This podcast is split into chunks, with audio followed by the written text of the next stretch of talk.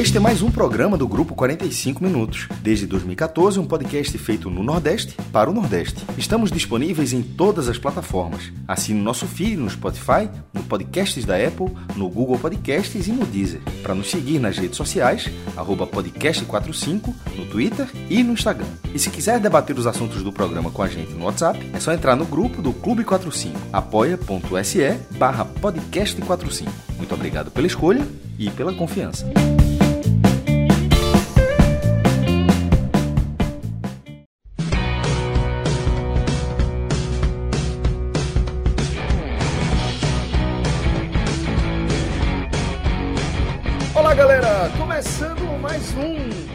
Raiz aqui na programação do 45 Minutos.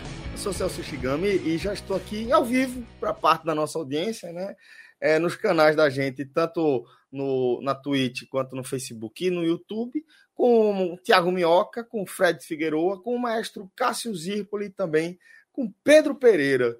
A gente está aqui para, dentro dessa nova proposta que a gente já meteu os peitos mesmo, já começou, e fazer um acompanhamento do que quer que seja. Velho. E a gente tem uma série né, de é, frente que a gente vem é, trazendo nossa, nossas contribuições para o debate, de certa forma, seja no campo do futebol, da política ou da produção audiovisual, falando aí do nosso estimado Agote Menon.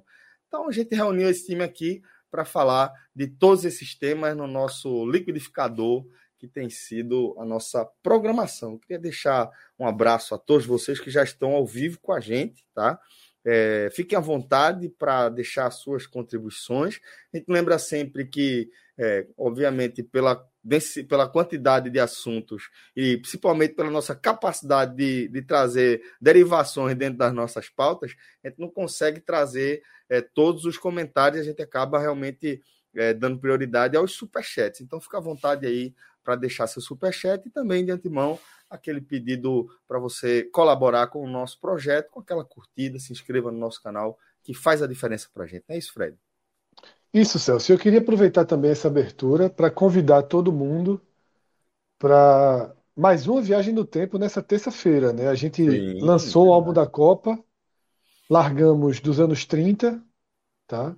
fizemos uma edição porra, que foi muito divertida fazer e muito. E foi muito. Longa. Trouxe uma recompensa. Não, longa, é verdade. Muito bem recebida, trouxe, né? Muito bem recebida. Trouxe uma recompensa muito grande aí, todo mundo que assistiu. Né, conseguiu se divertir, conseguiu, inclusive, né, mergulhar no tempo, né, aprender algumas coisas. Né, parte de história foi um programa muito importante, afinal, ali nos anos 30, né? Existe uma conexão com os nossos dias ali, estava né, ganhando corpo, fascismo, nazismo.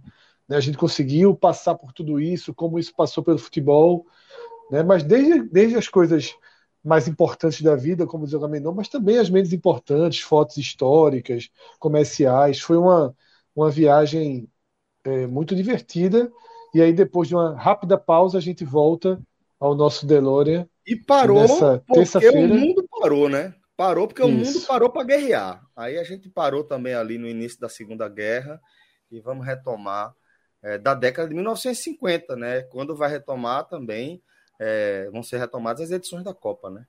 Isso, já começa logo com um ano Pô, trágico, né, né para o futebol brasileiro. E essencial para a identidade do futebol brasileiro, né? Isso, isso. Então, então amanhã, aí, reza a lenda aqui mais cedo, tá? Entre 8 e 9 horas aí, atendendo a pedidos, a gente vai tentar começar esse programa mais cedo, porque já que ele é longo mesmo, pelo menos que ele não seja longo às três da manhã, né? Longo às onze e meia, meia-noite é mais fácil. É válido, acho válido. Minha esposa tá ouvindo até hoje o de 30. Ela ouve. Aí eu falei pra ela na Copa de 2028 ela termina, 26 ela termina. Nossa senhora. Não, tem algumas pessoas assim mesmo. Pois é, velho, vamos embora. Mas assim, pô, isso faz total parte da nossa proposta é, de produção de conteúdo. Você consome ele do jeito que você quiser, no horário que você quiser, da forma como você quiser. Tá, velho? Zero crítica tá? Fica à vontade para fazer da forma como você achar melhor. Agora, é, para evitar que o programa seja longo também desde hoje, né? Porque É, pra, já que a gente sabe que amanhã vai ser pesado, vai ser puxado, vamos tentar vamos tentar se preservar ao máximo hoje, porque a pauta está recheada. É, quem acompanhou a nossa água suja, ou seja, parte da nossa audiência aqui ao vivo, é, viu o maestro iniciar né, a sua, é, sua análise, vamos colocar dessa forma, mas apresentando seu ponto de vista, sobre um, um, um episódio você tratou, mas como um dos é, de maior nonsense aí da história do futebol mais animado do Brasil. Então, primeiro vamos à questão factual, apresenta aí do que a gente está falando do tema para nossa audiência. Na sequência, retoma o teu raciocínio sobre essa declaração sui generis mesmo. Velho, é, foi José Barbosa, né? Entrevista a João Vitor no Fórum Esportivo da Rádio Jornal. Aí ele falou isso. É, a declaração que ele estava querendo dizer não é, não é dizendo que o Náutico está jogando bem, não. É, Para quem escutou o áudio, não é dizendo que o Náutico está jogando bem, não. É que ele é, reconhece que o time está jogando mal, mas o que ele não entende é, por, é que no treino ele acha que o Náutico treina muitíssimo bem e que se o treino é, refletisse no campo, ele acha que o Náutico poderia ganhar do Flamengo. E, obviamente, mesmo que isso, mesmo que isso estiver, que, que isso estivesse acontecendo, não seria verdade. Seria verdade só na, na, na, na lógica de que é esporte. Então, sendo esporte, você pode jogar e ganhar. Mas e não é qualquer uma... esporte, né? É um esporte como o futebol que permite isso, que. Né? Isso. Não é aquela coisa do vôlei, do basquete, não é basquete. Que a gente é, dá, né? É, exatamente. Não é basquete, não é vôlei, assim, é, é futebol e acontece um negócio desse, cara ganha ganha sem tocar na bola, sem chutar no gol. O cara faz um gol contra, bate na trave, entra, enfim. Mas, é, mesmo entendendo o raciocínio dele, eu acho que depois ele vai falar que foi que quis dizer uma coisa, não falou outra. Acho que vai ter uma resinha aí, porque é, não faz o menor sentido. Não faz, ele não tem como. Eu acho que vai dar reta, mas porque não faz, não faz o menor, não faz o menor sentido. É, é, só pesa para quem fala isso, porque você acaba é, tirando o crédito de quem está falando, que a pessoa não tá, a pessoa acaba não sendo levada a sério. É, não, e não é, que o Flamengo seja invencível nessa questão, é, é porque o Flamengo, nesse momento, é, é o clube que tem um bilhão de, de receita por ano, o time está na final da Libertadores, tem jogador de seleção brasileira, jogador que está indo para a Copa do Mundo, jogadores de outras seleções, e o Náutico é o lanterna da, da, segunda divisão, mas não é o lanterna da segunda divisão na segunda rodada que perdeu dois jogos, não, pô. que poderia ser o caso, né? É o lanterna da segunda divisão, faltando quatro jogos para acabar é o Lanterna com 99% de chance de ser rebaixado. É um time que, que tem 20 gols sofridos a mais do que o vice-lanterna.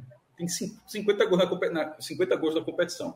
E é o que ele fala. Ele, ele, ele reconheceu que dentro que no campo não está dando certo, mas esse time certamente tá, não está treinando essa. Até porque tem vídeos, inclusive, Renato Barros até publicou um vídeo de um, de um vídeo de, de, do treino do Náutico, treino de. Aí ninguém acerta a barra, pô.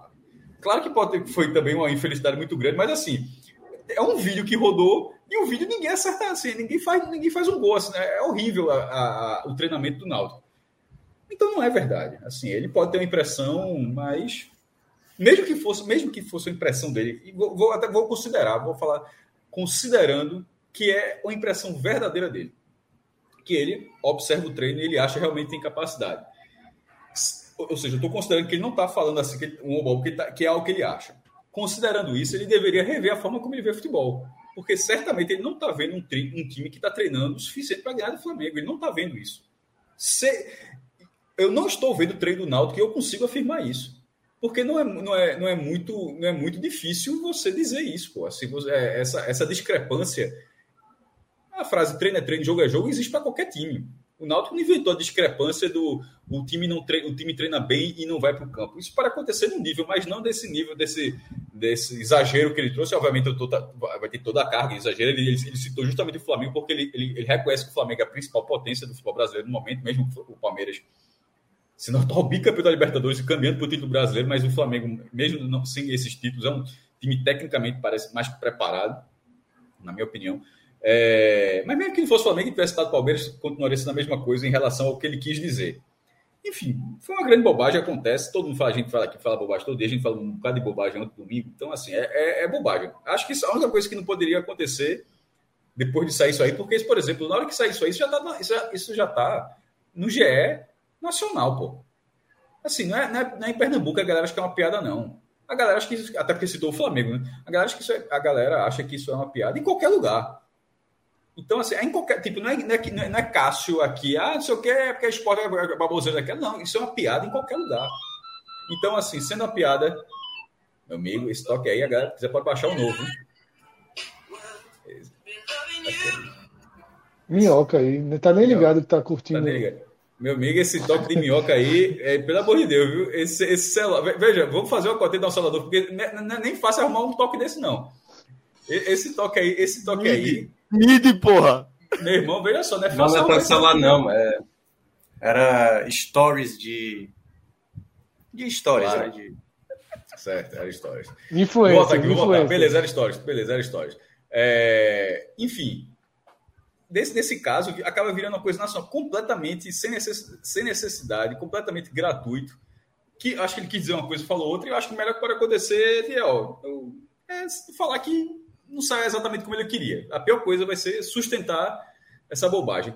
Ah, e, e, e a, passando da besteira, não vai mudar a vida do Náutico. O Náutico nem vai ganhar, nem vai perder, porque o diretor do Náutico falou essa frase. A única coisa que vai, vai fazer é o que aconteceu, é deixar a torcida puta com um treinador que representa, desculpa, o diretor, o diretor, o diretor do seu clube, ele representa o seu clube, é assim que você enxerga, e é o diretor do clube é, de, de forma não intencional, mas ridicularizando o clube. Então, assim, uma frase muito, uma, uma declaração muito infeliz, que não se sustenta em nenhum sentido, zero, nem, nem, nem se realmente tiver acontecendo, porque se, se o Náutico tiver tendo esse treino, Aí, é... se o Náutico tá tendo esse, tá tendo esse treino, porra, então, tá, então ele tá dizendo que os caras estariam de sacanagem, porque um, um time que treina para ganhar do Flamengo e dentro de campo é um time que toma 50 gols na segunda divisão, mais do que isso, que é um time que tem um turno de derrotas na segunda divisão, um, um time que está com 99% de risco de ser rebaixado. Tipo, se o Náutico fosse o lanterna da primeira divisão, isso já seria um absurdo. Mas o Náutico é o lanterna da segunda, pô. Tipo, do Náutico para o Flamengo tem quase 40 times para chegar. Tá- então, assim, é... enfim, não tem como ir muito longe. Foi uma grande bobagem, acontece. Eu, eu, falo, eu falo muita merda também. Eu, tô, eu, eu falo muita merda, o problema não acontece. Eu acho que a pior coisa seria só sustentar essa besteira. Ô Fred, eu acho o seguinte: é que... que... de tudo que Cássio falou, é, o que eu acho que eu discordo bastante é toda vez que Cássio faz assim, ah, mas a gente poderia, eu falo besteira, a gente fala besteira. Essa suavizada. Porque eu acho que foi uma besteira. Não é suavizado, não, é porque, veja só, porque eu tô dizendo que ele falou uma besteira. Tanto que eu tô dizendo, a pior sei, coisa que pode acontecer assim, é ele não reconhecer que... que falou uma besteira. Eu, agora eu não falo é, besteira mas... desse nível, não. Eu, é, exato, eu, eu acho assim, que é muito. E aí eu concordo que você chegou até a falar isso. É muito grave que o diretor do, de um clube que está sendo rebaixado para a terceira divisão vá na rádio fazer o clube de chacota. Que foi isso que ele fez. Sabe o que é que ele fez ali? Olha como o futebol pernambucano é gerido hoje. Como é que o Náutico pode ser diferente do que é. Se o diretor fala uma bobagem daquela. Para mim, ali está explicado o rebaixamento do Náutico. Aquele cidadão ali. Um cara que vai numa rádio dar uma entrevista daquela, tem que, tá, tem que não pode. Você vai confiar, dar um time para ele, para ele montar? Assim, ó, monta meu time do ano que vem. Um cara que olha, um cara que não sabe o que é futebol, pô. Ou que não tem vergonha na cara, ou que não tem senso de ridículo. E é Porque, é isso, assim, mas é esse o ponto, Fred. Será que o cara, se não houver ré, é tudo isso que você está falando, tá ligado? Mas se houver ré é muito fácil. Aí, porra, ré todo mundo dá. Sabe? Eu acho que ré todo mundo dá. Tem, tem, tem, um, tem um cidadão que se desse ré ajudava. É, mas assim, mas por exemplo, nessa, nessa, aquela, a menina que gravou o vídeo lá da OAB, de sei lá de onde era, Santa Catarina, Rio Grande do Sul, dizendo que o Nordeste, lembra Nordeste? É, no outro dia, é, no outro dia tava lá. No outro dia tava lá. Eu nem vi. A, carta, a carta no dia seguinte, carta, todo mundo tem carta de desculpa. Eu vi, dizer, obviamente, foi exonerada, não vi a desculpa não. É, e obviamente a gente não está aqui falando da gravidade conceitual, moral e ética, não estou fazendo comparação. Claro, claro. O diretor do Náutico não falou nada demais para ninguém. Agora, ele colocou o clube dele como uma chacota, os jogadores dele como uma chacota e ainda questionou, como o Cássio cita Eu acho aqui. que ele expôs os jogadores, na verdade. É, como, exatamente além de tratá-los como chacota, ele ainda deixa os jogadores como se não quisessem jogar bem, tá? E aí é o que eu digo. A imagem que ele passa ao declarar isso é a imagem de amadorismo. Até assim, pior do que amadorismo, de é, transformando o futebol daqui, que já é um futebol extremamente decadente, um futebol combalido, um futebol longe dos seus melhores dias, em algo folclórico. E é tudo que não pode acontecer. Tá? E é tudo que não pode acontecer. O Náutico ele ele está sendo rebaixado para a terceira divisão e se isso não for tratado com seriedade e se os problemas não forem atacados como precisam ser, se você não tiver a plena consciência do quão fraco é o elenco, da falta de reposição que atrapalha o Náutico desde a campanha que seria a campanha do acesso, o Náutico perde um zagueiro, o Náutico não se reforça, o Náutico joga o acesso fora, flerta até com o rebaixamento no ano que seria de acesso, e no outro ano entra numa, numa, num brasileiro terrível e, e lança o clube à própria sorte, né? Porque quando você vai para a terceira divisão, você está lançado à própria sorte. Porque você não vai ter nenhuma garantia financeira e você pode simplesmente é, é, é, é ir ficando por ali. E ficando por ali significa desaparecer aos poucos. A terceira divisão é uma, é uma divisão mais confortável do que a quarta, por incrível que pareça, assim, de facilidade para sair dela, né? Você viu por Vitória. Não parece não, eu digo isso há anos. É, há muito tempo, só, exato. Há, há é. anos que eu digo isso aí. O Vitória é o maior exemplo. O Vitória jogou nada, jogou nada, jogou nada, arrumou a vaguinha ali, aí depois com a camisa vai. Tá? Mas aí a série. Né? Então, mas assim. É... O Náutico tá lançado à própria sorte. Eu achei muito infeliz, tá? Muito infeliz. E por mais que quando. Ah, eu assisti a primeira vez o vídeo. Aí a galera faz o meme e corta pra carinha de João Vitor. Eu ri. O cara assiste a segunda vez, o cara já vai ficando com vergonha alheia, velho. A primeira é uma piada. Você ri. A segunda é vergonha alheia. Eu, torcedor do Náutico, tava muito puto com um cara desse. Se eu sou torcedor do Náutico, eu tava assim. Eu não, eu não, eu não aceitaria que esse cara desse mais um dia né, de, de expediente voluntário, lembrando sempre, né, ao, ao Náutico. Então, assim, é isso. Eu acho que, que grave e que só coloca o futebol pernambucano mais para baixo, né? No fim das contas, é, é um sintoma é, secundário, de certa forma, né, a tudo que a gente vem observando, a deteriora, deterioração, de, enfim, vocês entenderam do futebol pernambucano, da imagem do futebol pernambucano.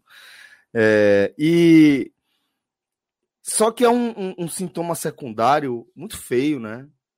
É feito um, uma ferida na, de pele, né, velho? É um negócio já que expõe muito o, a fragilidade né, do que a gente está vendo. Porque o que Fred trouxe ali, é, a partir do que da descrição que o maestro trouxe, a visão de Fred, é que é esse cara aí que está dirigindo o seu clube, esse cara que toma grandes decisões né, de contratação, de demissão, né, é, de investimentos. Esse cara aí que tem essa visão estreita né, de que é, o Náutico, pelo que mostra no treino, poderia bater um dos times mais poderosos que a gente viu aí no futebol brasileiro contemporâneo, né? Esse cara é que está tomando grandes decisões. Então você pensar que isso como um, um, um fato isolado ou folclórico, beleza, passa. Agora, se você olhar o cenário como um todo, é realmente, como estou dizendo, é um, um, sintoma a mais de algo, de um momento muito terrível aí do futebol pernambucano, né? Mas enfim, é... Fred, tu quer falar algo mais sobre? Eu não sei se Minhoca, eu não sei se Minhoca e Pedro vão entrar nesse assunto. Se não for, eu queria fazer uma ponte com a coisinha que Cássio falou e, e lançar. Minhoca ou Pedro vão entrar nessa nesse Sim, tema? Acho que, acho que vocês já já falaram tudo que tinha que ser dito. Então, Pedro, essa ponte vai para você, vai vai trazer você. Cássio cita um um vídeo que circulou do treinamento do Náutico, mas é um vídeo que foi filmado dos, do prédio ali atrás, né? Os jogadores, uma finalização horrorosa. Horrorosa. Mas um vídeo daquele tá fora da, da do poder da comunicação do Náutico fechar, porque o, o, o, o estádio é baixo, o treino foi nos aflitos e aquilo ali foi filmado. Mas na semana passada, teve um vídeo publicado pelo Bahia que eu achei assim de uma falta um de cuidado. De em barrinha, né? É, de uma falta de cuidado da comunicação do Bahia com o elenco, com a proteção que você deve dar para quem está treinando no dia a dia. E eu acho que isso é algo que, que eu até trago para cá o debate, porque a gente cresceu assim, se desenvolveu. São três jornalistas aqui, né? E, e no jornalismo, desde sempre, a gente tem aquele chororô da imprensa do treino aberto e treino fechado. Né? Hoje em dia está diminuindo porque os treinos são basicamente agora todos fechados. Mas antigamente o treino era completamente aberto. E eu sempre fui de uma linha contrária. Eu, eu nunca defendi, assim, eu nunca abracei a causa do jornalista de ver o treino. Por N motivos, por N motivos. Mas, sobretudo, porque eu acho que o treino é privado, tá?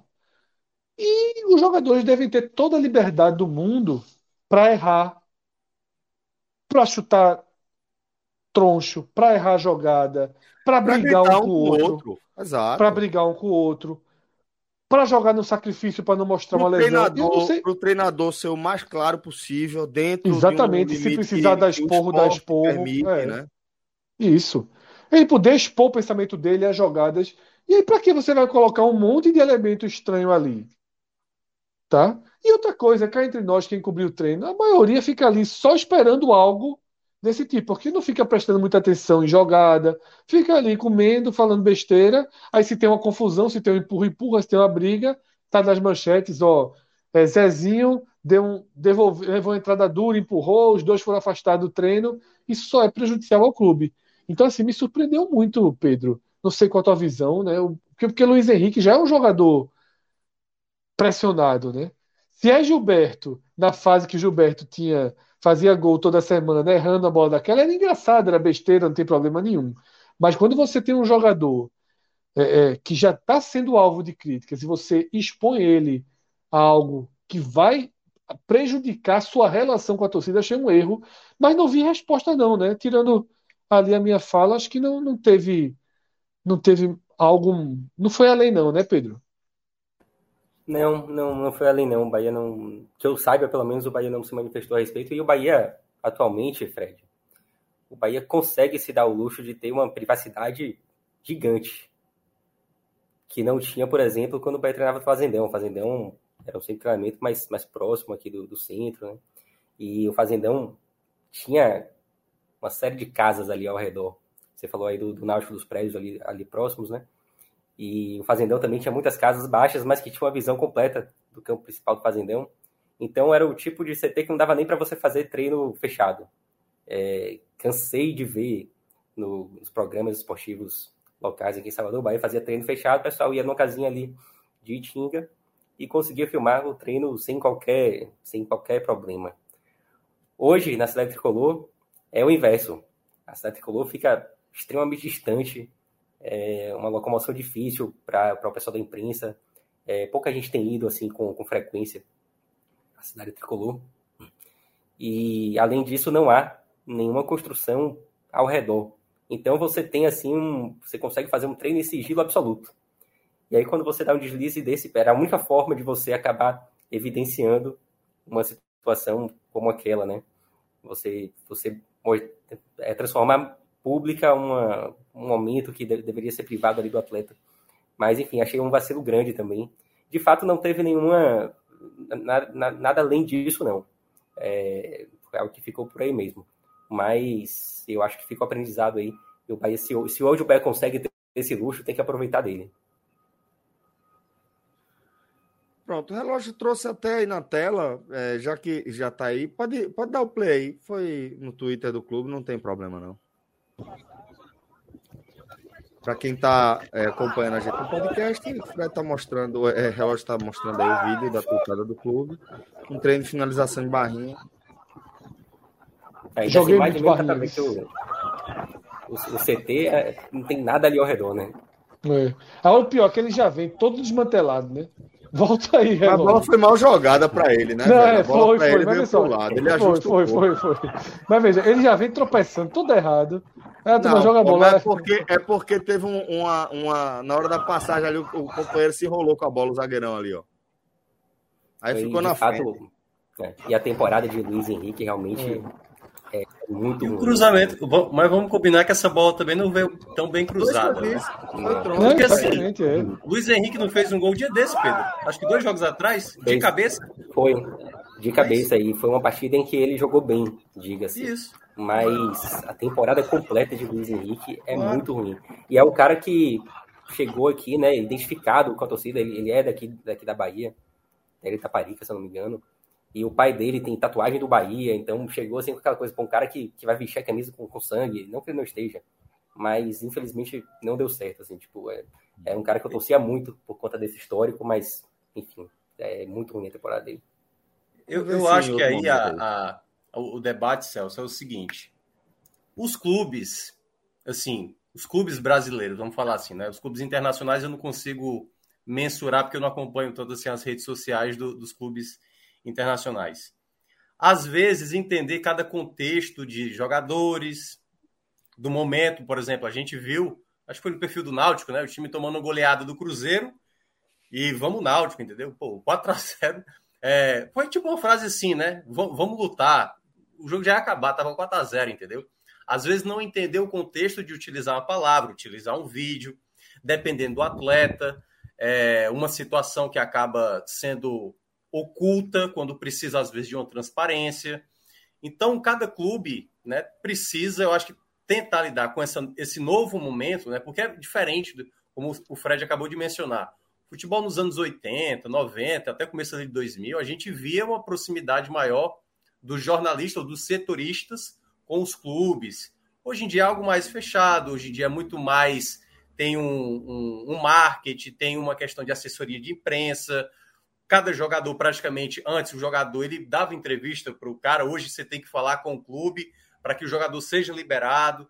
Então acho que hoje os clubes eles ainda estão aprendendo a saber lidar com essas redes sociais também entendeu? Alguns clubes já conseguem o próprio Bahia por exemplo que foi um dos pioneiros nessa questão até mesmo de de ser um clube que já era bastante engajado né, nas causas que ele colocava na questão da, da camisa comemorativa, fazendo alusão a vários movimentos sociais.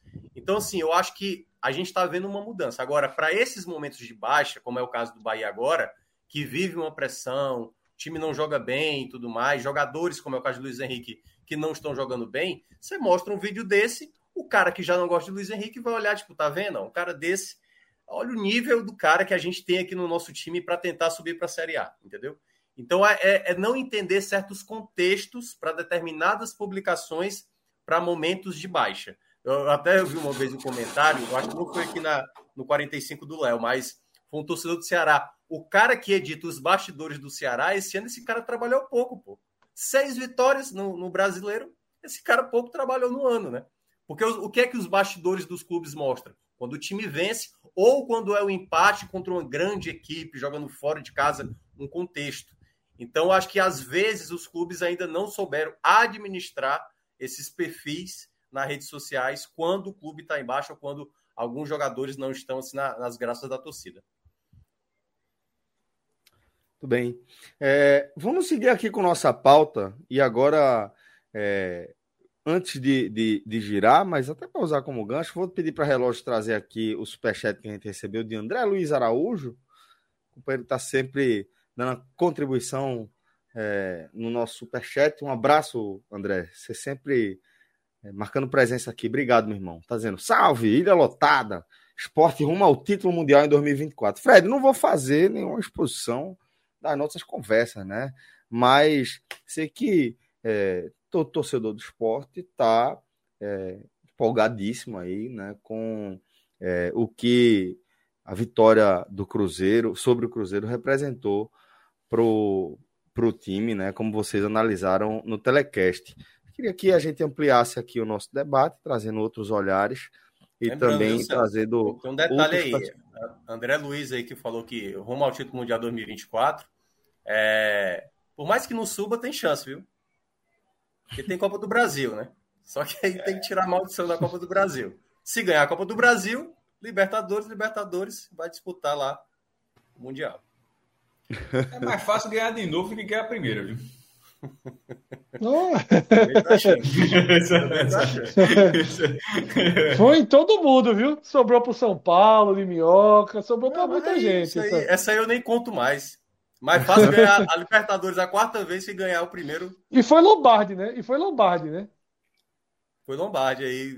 Foi Lombardi. E foi embora, né? E foi embora. Jogou a bomba e foi embora. Mas olha só, mas como eu disse. Minha é, conexão tá farrapando, Fred... tava ouvindo. Só deixar registrar que tava ouvindo vocês. Claro, mas... e, e minha conexão tava, conexão tava farrapando. Não, mas ali é, foi só na brincadeira, pô. É todo mundo com o irmão aqui. Tem, tem mistério, não. mas como eu tava dizendo, Fred, a gente vai ampliar aqui a nossa, a nossa análise, porque o fato é que é, a vitória do esporte sobre o Cruzeiro ela pode ser considerada um desses fatos novos, né? Um desses eventos que podem dar uma mudança aí na, na, no sprint final da competição. E a gente já tratou agora há pouco também um momento é, que o Bahia está vivendo aí nessa reta final. Queria que a gente atualizasse o nosso olhar, né? As nossas visões aí para essa reta final de Série B.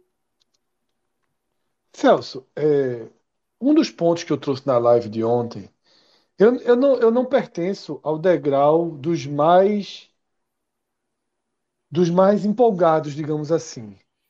Mas estou perto dele, tá? Estou me aproximando. Eu tenho muita, muitas dúvidas né, do desempenho dos times ali na, na reta final, dos adversários do Vasco, sobretudo, né, da força do Vasco em casa. Eu considero isso, isso pontos muito relevantes. Mas existe algo, e é o que eu trouxe no, no telecast ontem, que é uma questão de uma soma de duas de dois fatores que são decisivos para retas finais de qualquer campeonato. Um, a qualidade do futebol apresentado. Não que seja uma qualidade, né, com as letras douradas, algo que acontece que a gente vê em todas as partidas do esporte. Não é isso. Mas quem tem assistido os jogos do esporte, do Bahia e do Vasco, quem está entendendo o nível e o patamar de futebol que a gente está tratando aqui, há de concordar que quem tem jogado melhor nessas últimas rodadas desses três clubes é o esporte. Mesmo com problema, mesmo com problema razoável, tá? De resolve não, mesmo com problema grave né, na questão do goleiro. Então, é, é, esse é o primeiro ponto. Eu acho que tecnicamente hoje, né, não só tecnicamente, mas até em, em, em postura tática, né, o esporte conseguiu uma forma de jogar melhor que Vasco e Bahia. O esporte tem lidado melhor com os jogos, sobretudo, sobretudo os, os em casa, do que Vasco e Bahia.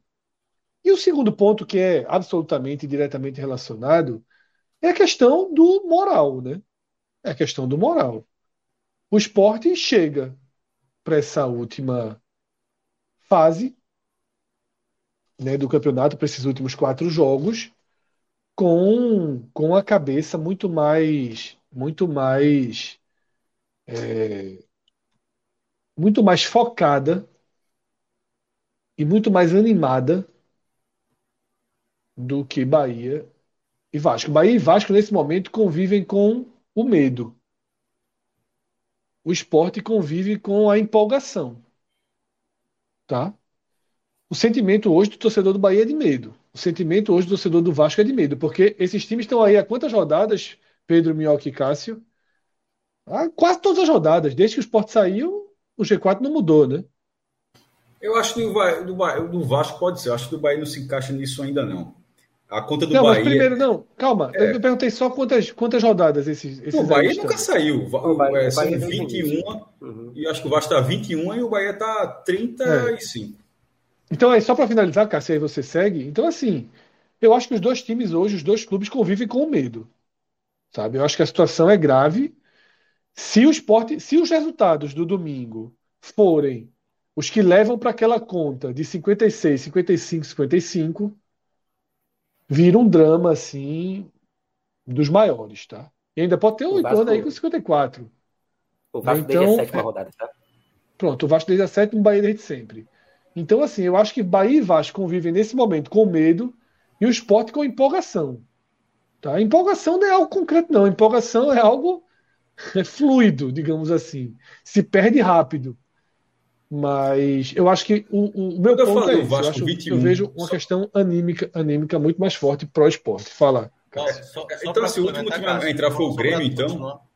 Só para colocar. Info... Não, a, a informação, a informação. É desde a 13 terceira rodada que o G4 se mantém até a 12 o esporte era quarto colocado e aí. Pronto, então. Mas no caso é porque, é porque, porque Pedro falou da, da, da rodada do o Vasco, então, na verdade, o último entrar foi o Grêmio. Então, o último, entrar, o último a entrar foi o Grêmio, na verdade, não foi o Vasco. É isso, então, né? Isso, isso. Certo. Só, não, só para porque eu, na minha cabeça eu achava que era o Vasco. É, vamos lá, eu, eu, eu, eu, concordo com a linha que o Fred trouxe. Primeiro, porque o jogo do Vasco é contra o esporte na ilha. Mas, ao mesmo tempo, é, eu vou ser fire dos outros, vou ser fire do Vasco e do Bahia, né, nesse cenário ainda. Porque a, já que a palavra foi medo, então ser fire em relação a essa palavra. Porque o Vasco vai jogar uma final. O final é final. É, e, e a final ele tem a vantagem sobre o outro. É, é, muito mais final para o esporte do que para o Vasco. Muito mais para o esporte do que para o Vasco. É, para o Vasco, obviamente, é ruim, porque vai ser visitante, ele não é, não vem sendo bom visitante. Na, na, no, ganhou o último jogo, mas vinha de oito derrotas fora de casa antes desse jogo contra o Operário, onde, onde até os 44 segundos tempo ele estava perdendo. É, e é um time que assim que não me agrada, tá? Tem bons, você, tem, você vê que tem bons valores ali, tem jogadores jovens que podem despontar, que tem futuro, mas assim, coletivamente. Tanto é que, meu irmão, e o próprio Vasco não se agrada, tá no terceiro treinador, porra. Não, eu não estou falando aqui, porra, o próprio a própria gestão do Vasco não gosta muito do Vasco, porque eles trocam o treinador direto, porque o próprio Vasco não consegue agradar, apesar da campanha. Isso vale, por exemplo, para o Bahia também, que está no terceiro treinador pela mesma questão. O Bahia nunca é pior ainda o Bahia. O Bahia nunca saiu do G4, isso eu nunca ter visto na minha vida. O Bahia não saiu do G4 nem uma rodada e trocou dois treinadores partindo do clube. Eu disse, não está dando certo não, quero trocar. E você não achou, e você não achar um grande absurdo, sobretudo a segunda troca. É, e isso aconteceu com o Vasco de forma mais, até mais acentuada. É, então, para o Vasco é uma, é uma, final, mas muito mais para o esporte. Para o Bahia, por que, é que eu vejo menos? Porque a conta do Bahia, o, como o Bahia, vai, o Bahia tem é, o empate na pontuação, ele não vai ser ultrapassado. Se acontecer é, o pior cenário, que é o Bahia perder, pior cenário para o Bahia, Bahia perder do Grêmio e o esporte vencer o Vasco. Fica 56, 55 a 55. Aí vai acontecer o que a gente já tinha falado ontem com o Fred, para o Bahia sair do, G, do, do, G4, acontecendo o pior cenário, viu? acontecendo o pior cenário, o Bahia só sairia do G4 se o esporte. Aliás, é, sair do G4 se o esporte ganhasse os três jogos, caso o Bahia faça um mano em campo. Porque lembrando, depois do jogo no Sul, o Bahia vai ter dois jogos em casa. O Bahia volta para dois jogos na Fonte Nova. Se ele ganhar esses dois jogos, os dois jogos contra Vila Nova e contra Guarani, dois times vão estar brigando contra a zona de rebaixamento. De repente, ele pode trabalhar um empate, que pode ser interessante, porque os dois estão no limite ali para definir a permanência, ou seja, não estou naquele desespero de ou vence ou nada. Pode ser um pode trabalhar o empate, que o empate pode servir, beleza. Mas se ele ganhar esses dois jogos, o esporte está forçado a ganhar os outros três. E se o esporte está forçado. O Bahia ganhar dois jogos, o Bahia subiu, Cássio. 62 pontos hoje sobe. Agora tem, tem um detalhe aí não, que o Bahia pode subir, entrar em campo. Não pode, pode mas aí, mas aí. Sim, mas é que eu tô falando. É, é, veja só, mas eu tô falando do seu perigo, do medo, justamente. Então você, você sabe a conta, só tô ilustrando para quem de repente não se ligou. O Bahia, depois desse. E olha que eu estou falando do pior cenário. O Bahia perdeu e o esporte ganhou. Mas Com esse pior cenário, o Bahia O Vasco também, fora. Cássio. O Vasco também. No caso do Vasco, mas no caso do Vasco como assim? O caso do Vasco não, Fred. Já está no saldo O esporte poderia empatar o jogo. Não, está Se o Vasco perder. O saldo de gol não tem controle. É, mas, é? sei, mas, só, tem... porra, é muita diferença só. o saldo de gol. Pô. Não, isso mesmo, o jogo é esporte Vasco. Hoje, é, hoje a diferença é de 8. Se o jogo é 2 a 0 já fica 4.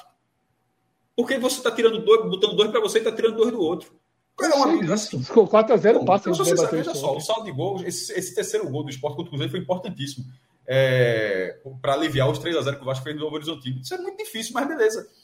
O saldo de gols, o Vasco tá, a conta do Vasco, me desculpe, não está no Vasco. Ela fica fora do controle do Vasco. O Vasco vai ter que golear e depois o Sport vai ter um, um, um, time talvez rebaixado na penúltima rodada, assim. E vai estar na última rodada, o Vasco pode estar uma, uma, uma situação cômoda lá, mas de repente está 1 a 0 outro faz 2. Assim, meu irmão, saldo de gols. Hoje, é, hoje é confortável, mas considerando que o jogo vai ser entre os dois, mas no caso do Bahia, não. O caso do Bahia não tem isso. O Bahia eu não consigo ver que o Bahia que o Bahia vai ficar desesperado. O, Bahia, o, o, o torcedor do Bahia está apreensivo de uma forma geral desde há muito tempo, ainda, ainda no G4. E vai, vai ficar mais contra o Grêmio? Claro que vai ficar mais. Mas, se você analisar a tabela, não, não tem a, a, dificuldade do Bahia é muito pequena. Veja só, o Bahia não subir é uma pipocada muito, muito, muito grande. A verdade é essa, pô. Veja só, muito grande.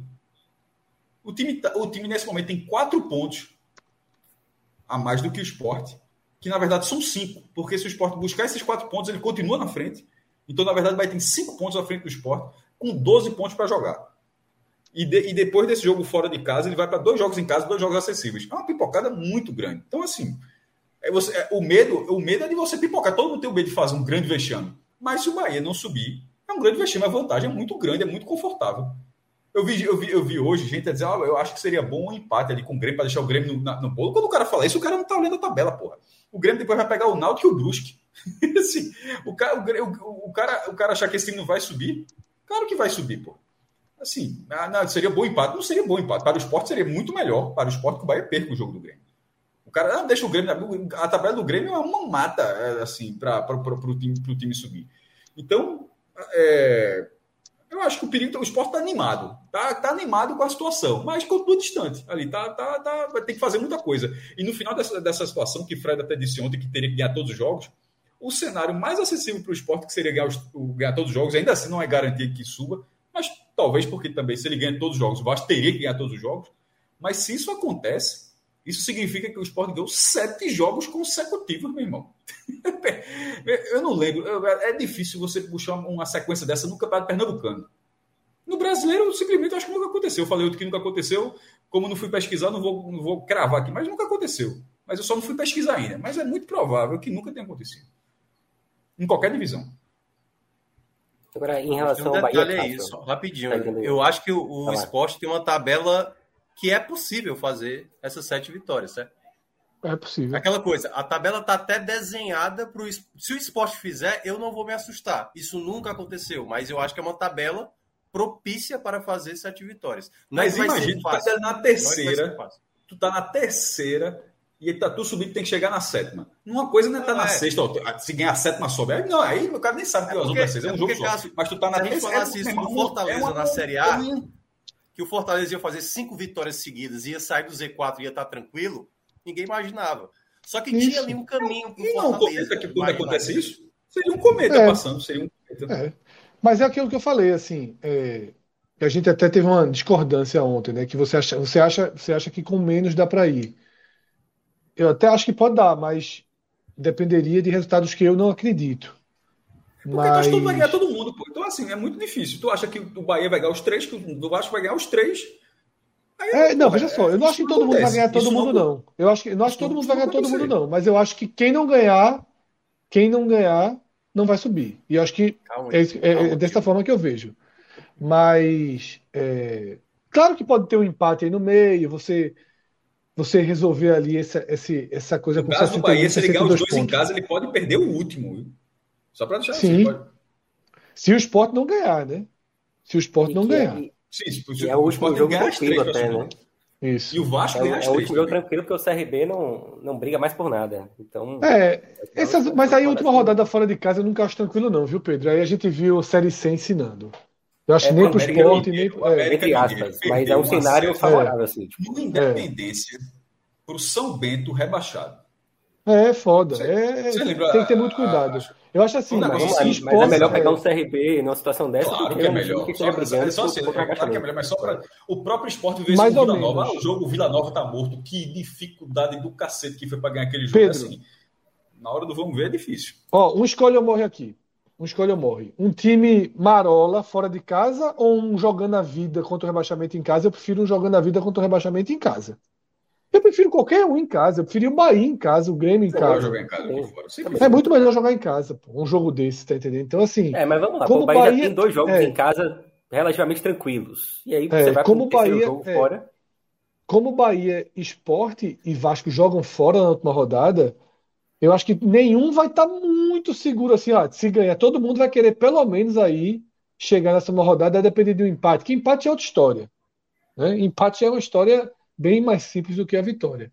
Tá? Mas É, eu acho que assim, claro que esse debate, ele é um debate hoje e outro na domingo, 6 horas da noite.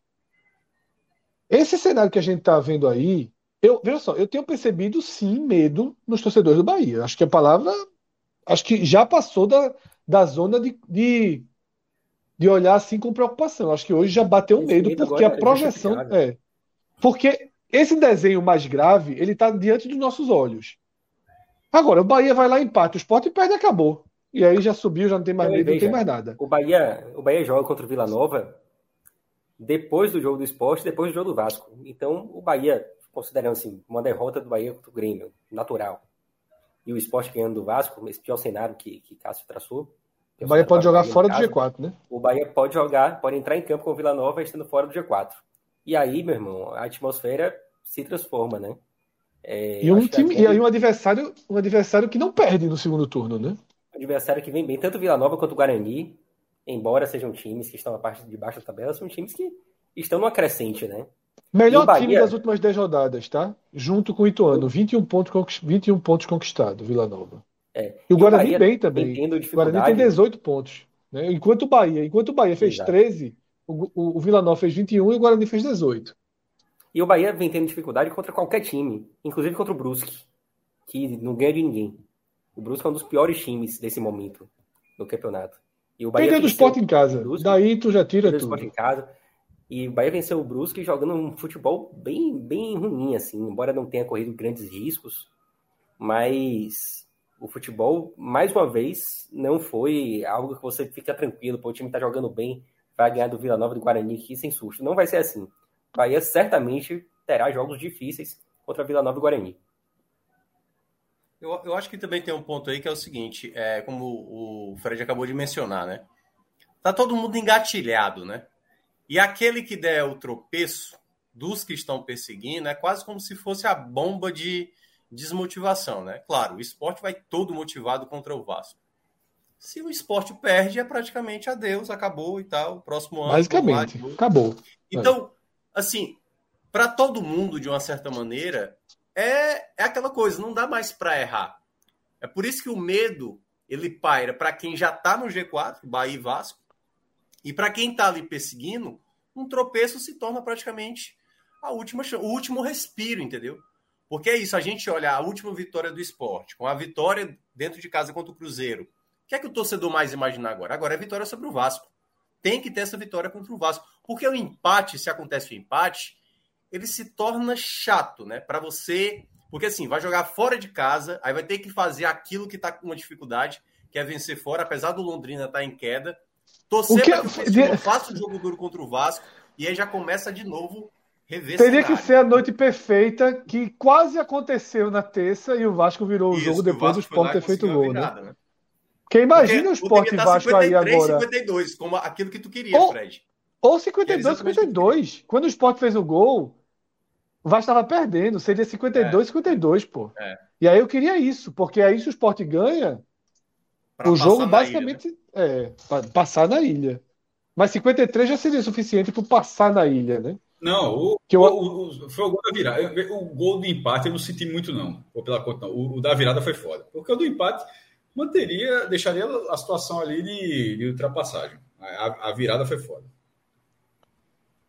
É, e aí um ponto que, que Igor Santos falou, é claro que o Bahia vai torcer para o Vasco, né? muito, como, porra. Por, muito, porra. Torcer, tem que torcer muito. Olha, até, um, até Vasco. O, é, o Vasco é o é cenário ideal, o Vasco ganhando, sendo pelo lado do Bahia. E um empate também, querendo ou não, freia um pouco o esporte, né? É, o Ituano joga quando sem pensar, no, sem pensar no Vasco, tá? Só foca, focando no esporte mesmo. Ô Pedro, se, é o, se o Ituano ganhar, se o Ituano ganhar do Criciúma, não seria melhor ah, o Bahia torcer pelo empate, não? Hum, nesse, não, por quê? O Ituano ganha do Criciúma vai a 54, o Vasco o esporte. Isso, isso, isso. Porque aí, assim, se o esporte e o Vasco empata, pelo menos o Vasco não passa o Bahia, né? Porque o Ituano com 56 a 54, com a tabela final do Ituano, representa um risco real também, né? A tabela final do Ituano é linda se ele ganhar do Criciúma. O maior problema é ele ganhar do Criciúma. Porque ele pega Sampaio em casa, Sampaio não ganha de ninguém fora de casa, Londrina fora já entregue, e aí faz o. o ah, esse tudo ou nada com o Vasco é bom pro Bahia, né? É, e aí por isso que seria melhor, talvez, o empate. O tudo ou nada com o Vasco ali no final. Esses confrontos diretos ajudam. É, eu acho que a torcida do Bahia, a torcida do Bahia tem que esperar e que se o Ituano, que é o seguinte, se o Ituano ganha, eu, torcedor do Bahia, ia no empate na ilha. Eu, eu acho empate. que, independentemente, Fred, eu diria que o Bahia tem que ganhar muito do Vila Nova. Essa é, assim... Não, total. Ser, assim, considerando o tropeço fora de casa contra o Grêmio. A vitória contra o Vila Nova coloca 59, esporte todo não, é. vão não, ter que ralar até se empatar contra o Grêmio. Até se empatar, Pô, se empatar com o ganhar do Vila Nova é, é fundamental. Mas, assim, mas é. a vitória do Vila Nova tem que acontecer, eu acho, Pedro. Porque assim, se for dois empates... É, não, foi isso que Pedro falou. Pedro falou justamente isso, meu cara. Mesmo se empatar contra o Grêmio, continua sendo isso. obrigatório vencer o Vila. É, exatamente. Eu acho que tem que confirmar Porque essa vitória. Se, se o Bahia empatar contra o Grêmio, ele até não sai do G4 empatando com o Vila Nova, porque dificilmente Vasco e Sport passariam. É, ainda assim, pensando no cenário das rodadas seguintes, o jogo contra o Vila Nova é, é fundamental, assim. Aliás, tanto é. o Vila Nova quanto o Guarani. O Bahia precisa aproveitar o mano de campo. O Bahia joga mal demais fora de casa. O Bahia não ganha de ninguém fora de casa. Então o Bahia não pode se dar o luxo de vacilar em Salvador. Vacilou contra o Operário, já saiu perdendo 2 a 0 buscou o empate. E são dois pontos ali que fazem uma falta absurda nesse momento. Então o Bahia não pode sequer cogitar perder ponto contra o Vila Nova. E aí tem toda uma matemática, né? O velho instinto torcer por quem, Celso? Seria muito utilizado, viu? Porque, por exemplo, hum. para o Bahia, já é muito melhor que o Vila Nova ganhe do Cruzeiro agora, nessa rodada.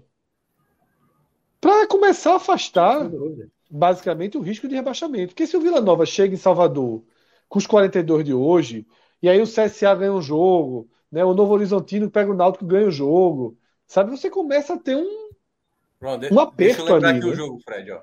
Vai ter CSA em Londrina, certo? Lá é Alagoas. Isso. Esse jogo aí, o Bahia já tem que dar a torcida pro Londrina. Total. Porque aí o CSA para ali nos 36, certo? E se já, dá, já dá segurança ao Vila Nova. Nova vai para é. 45. Nove pontos restando, só é. por conta do número de vitórias. Então o Vila Nova chegaria, aqui na, chegaria na Bahia praticamente já garantido. Apesar de eu achar que já está garantido, sabe? Eu acho que o Vila Nova não vai ser e além disso E além disso, você ainda mantém o Londrina ali com uma certa expectativa, né? É, e Londrina é. que pega esporte e Ituano, né? Seria. Então, assim, é. esses jogos agora são todos interligados. Porque, por exemplo, o esporte, para esse momento, é melhor que o Cruzeiro vença.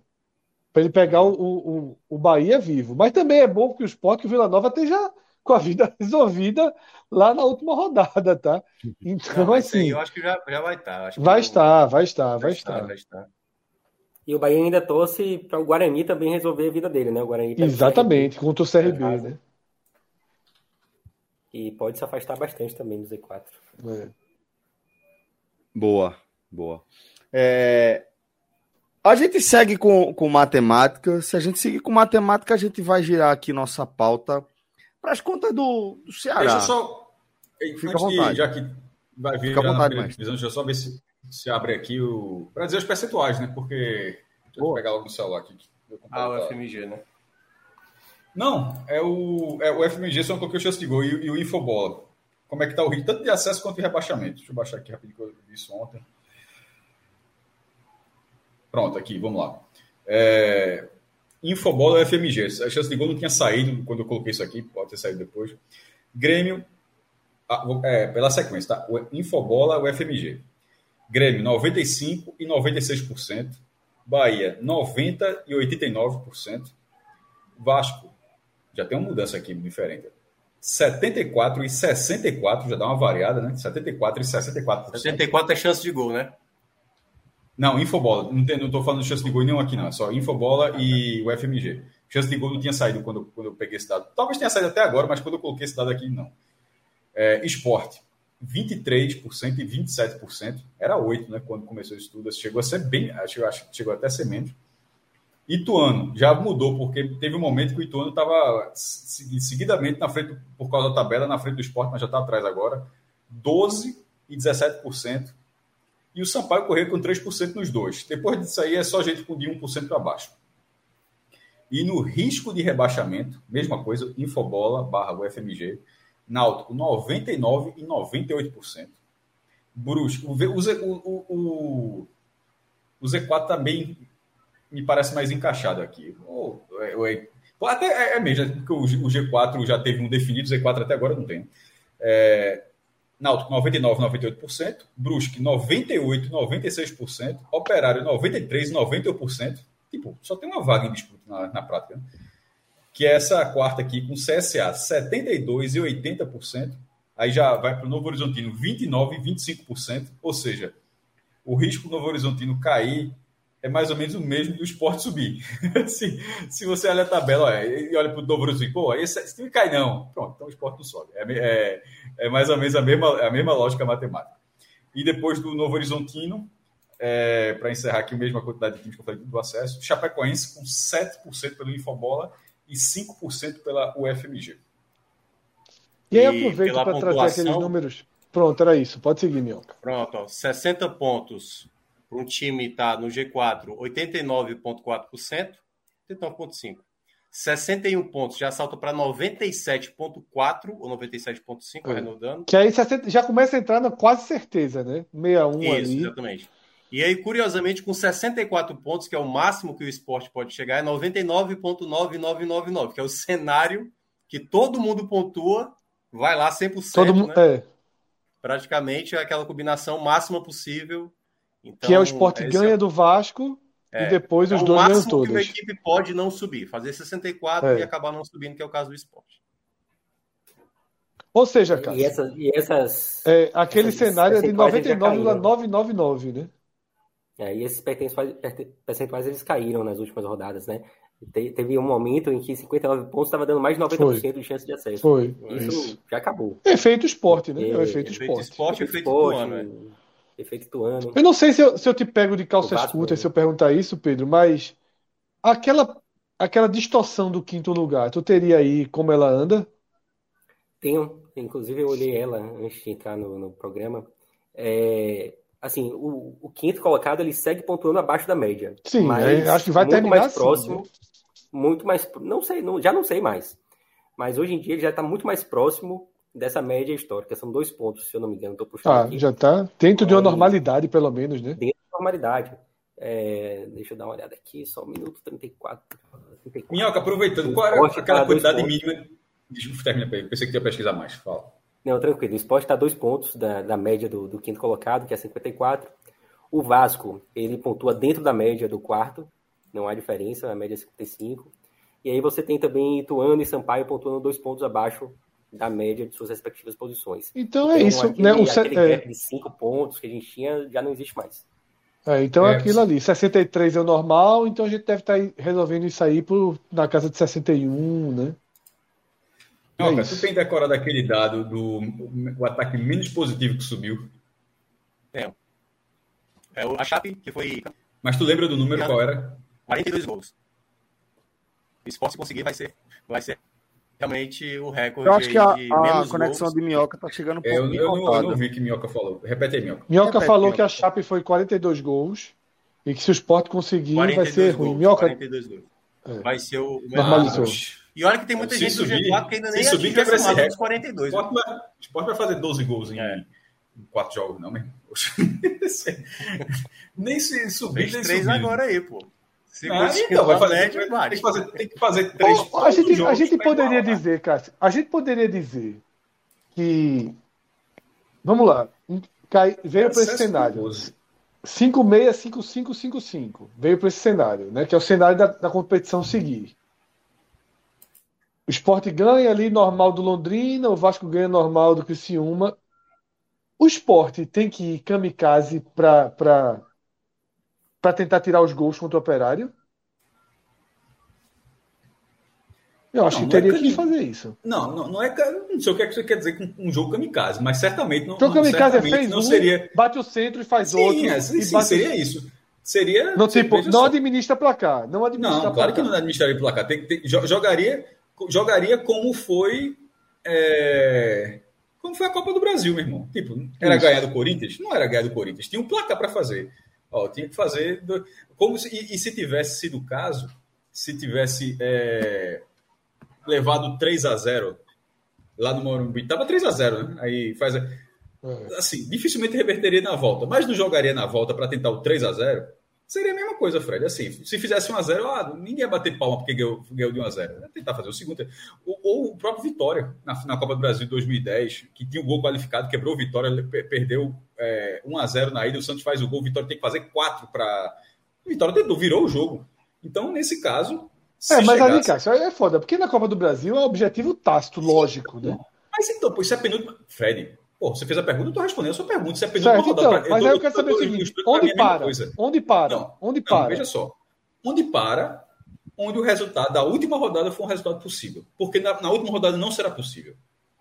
A, a, a, essa conta do operário seria a mesma conta do Brusca. Ah, não. Vamos lá, vamos lá. Vamos dizer que o Sport chegou é, nessa, nessa rodada contra o Operário. Tu, tu, que, deu, quatro... tu que deu a ideia, aí tu desse uma ré aqui. Não, porra. Então, não, eu tô dando ré, não, pô. É porque assim, não, cara. Assim, é óbvio que Copa do Brasil o time tem que buscar. Eu quero saber o seguinte, estrategicamente. Deixa eu fazer a pergunta. É isso, deixa eu fazer a pergunta, pô. Deixa eu fazer a pergunta. Vamos supor que o esporte ganhe do Vasco por 2 a 0 cai para 4 a diferença. Eles têm o mesmo placar na outra semana. Continuaria em 4. O Vasco joga na noite anterior. Vamos dizer que o Vasco ganhe por um gol do Sampaio. Fica para 5. Certo? O esporte. Vamos lá. Vira o primeiro tempo 2 a 0 No segundo tempo, ele, ele fizer. Ele tem que fazer três gols para deixar tudo igual. E se ele fizer. Ficaria, né? Por causa do ficaria no gol marcado, ainda ficaria fora. Isso, se ele fizer com quatro gols, por exemplo. tá ele vai tá, para o quinto. Tá pesando, é, assim, é o que eu quero dizer é o seguinte: tem algum momento que você diz, ó, oh, bicho, não, já deu aqui, vamos segurar essa margem aqui. Por exemplo, ah, ir para a última rodada um gol atrás. Detalhe, ir para a última rodada um gol atrás. Como é que é? Porque eu quero saber isso. Onde para? Aí é muita, é muita nuance, Fred. E eu sei lá como é que vai estar tendo esse jogo. Se, se esse jogo tiver um, se esse jogo tiver uma mata. Pô, se o jogo Sim, exatamente. Difícil, você... Não para, né? É. Porque ah, eu acho que pô, tem que ser o seguinte: minha resposta para esse jogo tu, é. Tu fez uma pergunta minha... e não diz como é que tá o jogo. Se, não, se minha resposta é. Difícil, não. conseguiu 4x0, porra. Lógico, é. Tá... Não, minha resposta tá... é não para. Minha resposta é não para. A resposta da minha pergunta é: eu acho que o esporte tem que jogar, se chegar nesse cenário, enlouquecidamente contra o operário. Está com 4x0, teve dois jogadores expulsos. Vai segurar, mas tem que fazer o quinto. Não tem que fazer o quinto, não. Tem que segurar o 4x0. Ou seja, é Sim, lógico, Agora, lógico, se tá, tá 4x0, o outro time teve um jogador expulso. Vai, vai não, pô, segura aí 4x0. Não, mas, pô, pô mas, peraí, tá, deixa... é muito mais fácil fazer gol aqui do que gol contra o Vila Nova. Então, assim, de, deixa essa eu fazer pergunta, pergunta, ela não pode ignorar como é que tá, como é que tá sendo o jogo.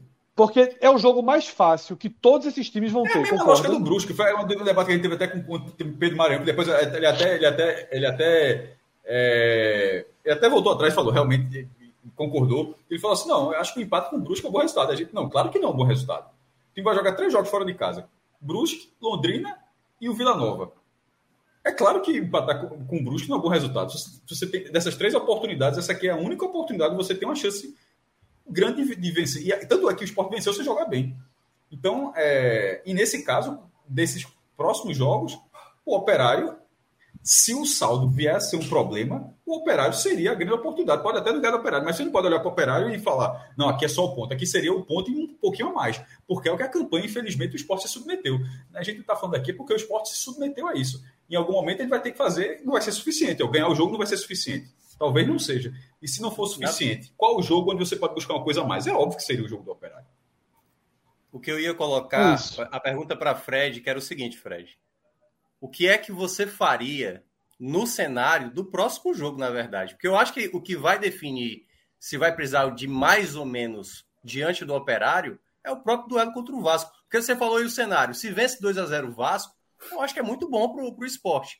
Mas é se estiver vencendo por 1 a 0 Resta não, aí cinco. joga. Não, não, não, não, não. não. Joga absolutamente fechado. O Vasco, o, o jogo abre, do Vasco é mais Não, não, não. Não, é, não, não. O jogo do Vasco é, só vale a vitória. O Vasco é ponto. É, o jogo do Vasco é ponto. É ponto. ponto e ponto, assim, ponto. se na última rodada tem um pênalti para bater, bate o pênalti.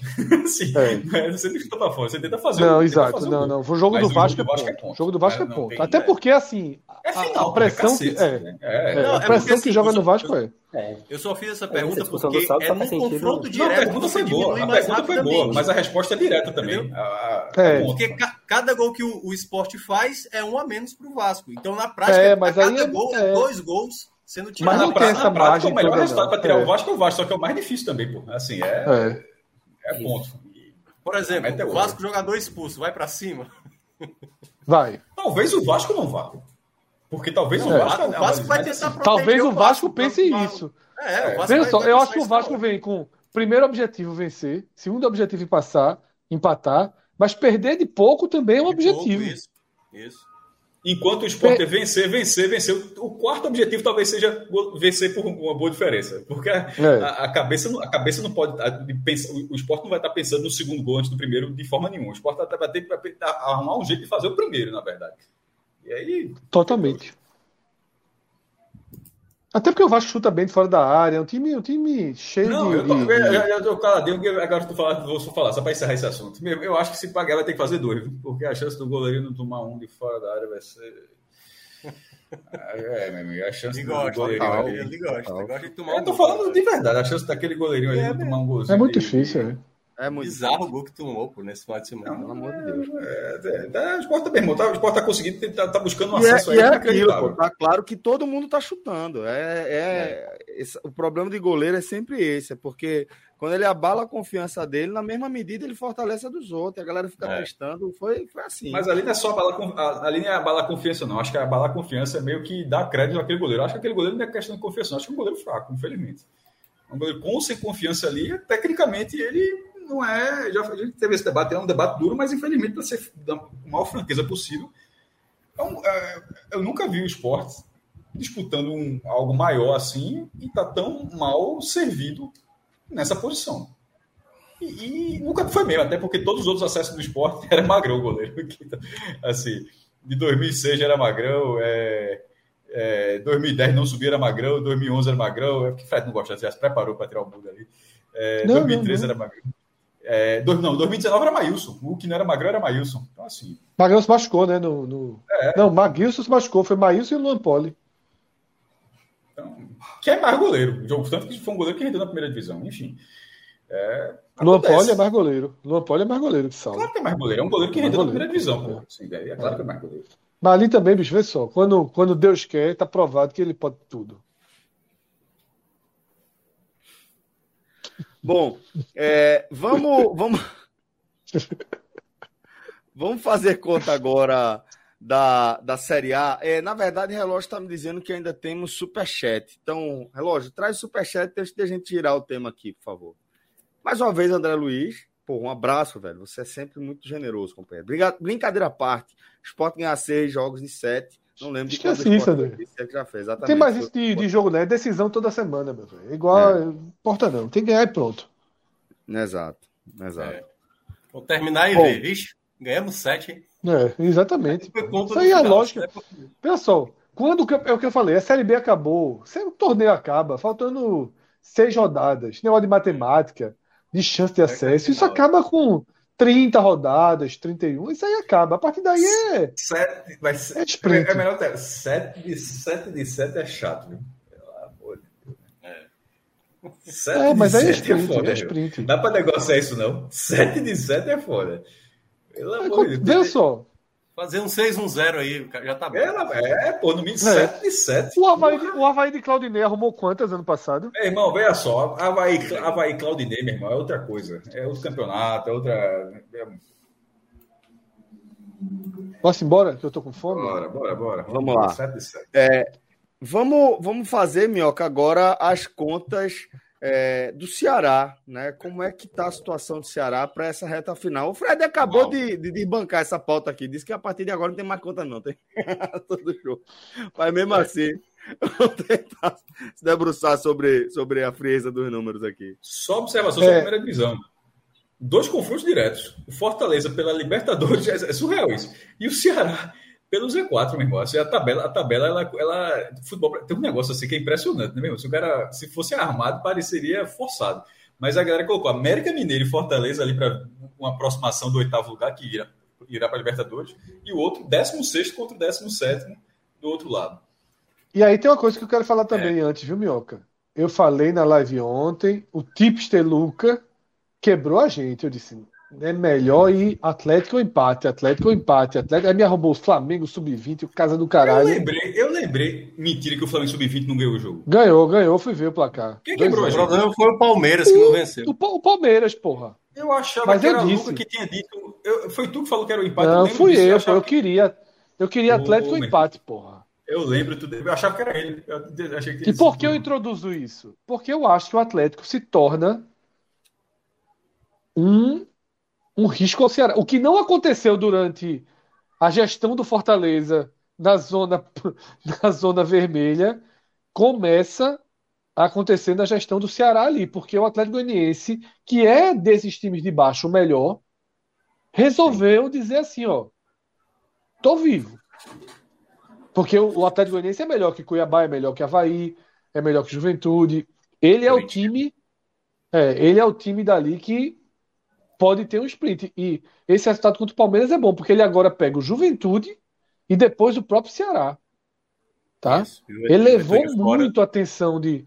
Elevou muito a atenção de, de, de Ceará e, e Cuiabá para a próxima rodada. Pode seguir, Mioca. É, é, assim, primeiro ponto, né?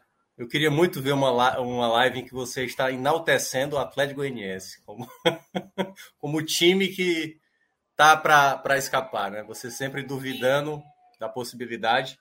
E o Atlético Goianiense nessa recuperação, concordo. Só que, embora a gente olhe para Atlético Goianiense e Cuiabá, sendo essas ameaças, não dá para desconsiderar o Curitiba, entendeu? A tabela do Curitiba é muito chato. O Curitiba, dos sete jogos que tem, eles vão ter três dentro de casa, três complicados. Se eu não me engano, é Flamengo, Corinthians, apesar do Corinthians ser péssimo visitante, e tem um outro timezinho chato, não sei se é Inter, mas tem um time muito chato jogando dentro de casa. E fora de casa, que é até uma tabela razoável, por exemplo, vai ter o Juventude fora de casa, vai ter o Atletiba na, no próximo final de semana, né, que é o, o clássico lá na Arena da Baixada. O Curitiba está com incríveis dois pontos como visitante. Assim, é disparadamente.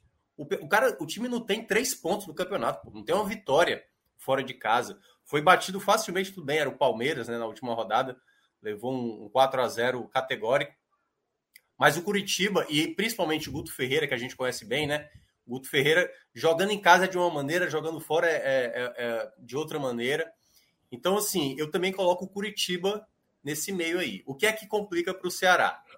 Esses próximos dois jogos não pode ter derrota. Não pode ter derrota de maneira alguma. Principalmente para esse primeiro duelo.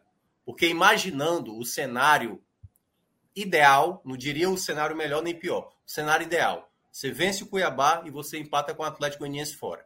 E aí praticamente você, porque Fred, a gente tem que lembrar que o Ceará vai jogar na última rodada contra o Juventude em casa, entendeu? Então, na prática, o Ceará já tem que colocar um mais três na conta dele. Porque se ele não bota mais três contra o Juventude, então é porque vai ser rebaixado mesmo. Então, mais três tem que acontecer contra isso. Na penúltima rodada, ele enfrenta o Havaí fora de casa. O Havaí agora quatro, quatro derrotas seguidas. O Lisca, aliás, ajudou muito o Ceará, tal qual em 2018, né? Porque quatro derrotas seguidas do Havaí. Quando ele estava no Santos, o Ceará perde, o Ceará ganha do Santos com o Lisca no comando.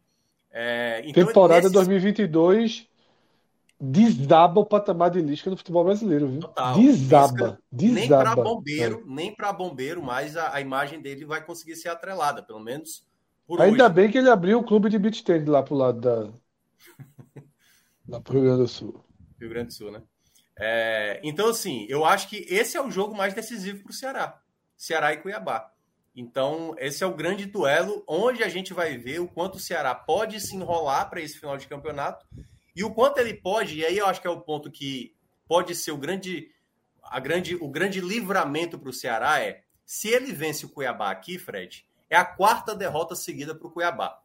Porque são três derrotas seguidas, uma quarta derrota seguida, principalmente para o que o Cuiabá necessita, que é não se distanciar do 16 colocado, então joga uma bomba para o lado do Cuiabá. Claro, se o Cuiabá vence, aí praticamente a bomba cai para o lado do Ceará. Porque aí o Cuiabá passa, a equipe alvinegra, o Ceará entra na zona de rebaixamento, podendo até é, também, ainda contra o Atlético Goianiense, passar por uma situação pior. Então eu vejo esse duelo especificamente é o mais importante da temporada do Ceará, uma temporada de muita, de muita com exceção ali da Sul-Americana, de muita decepção, né? De muito, de muito fracasso do que aconteceu no Campeonato Cearense, do que aconteceu na Copa do Nordeste, cair mais uma vez na Copa do Brasil para o maior rival, como foi ano passado, de novo esse ano. E aí vai ter esse duelo. E aí, em meio a isso, o que é que a gente vai ter nessa semana para o Ceará? Vina, que foi expulso no jogo do Goiás, que toda, toda a culpa da derrota esteve nele, né?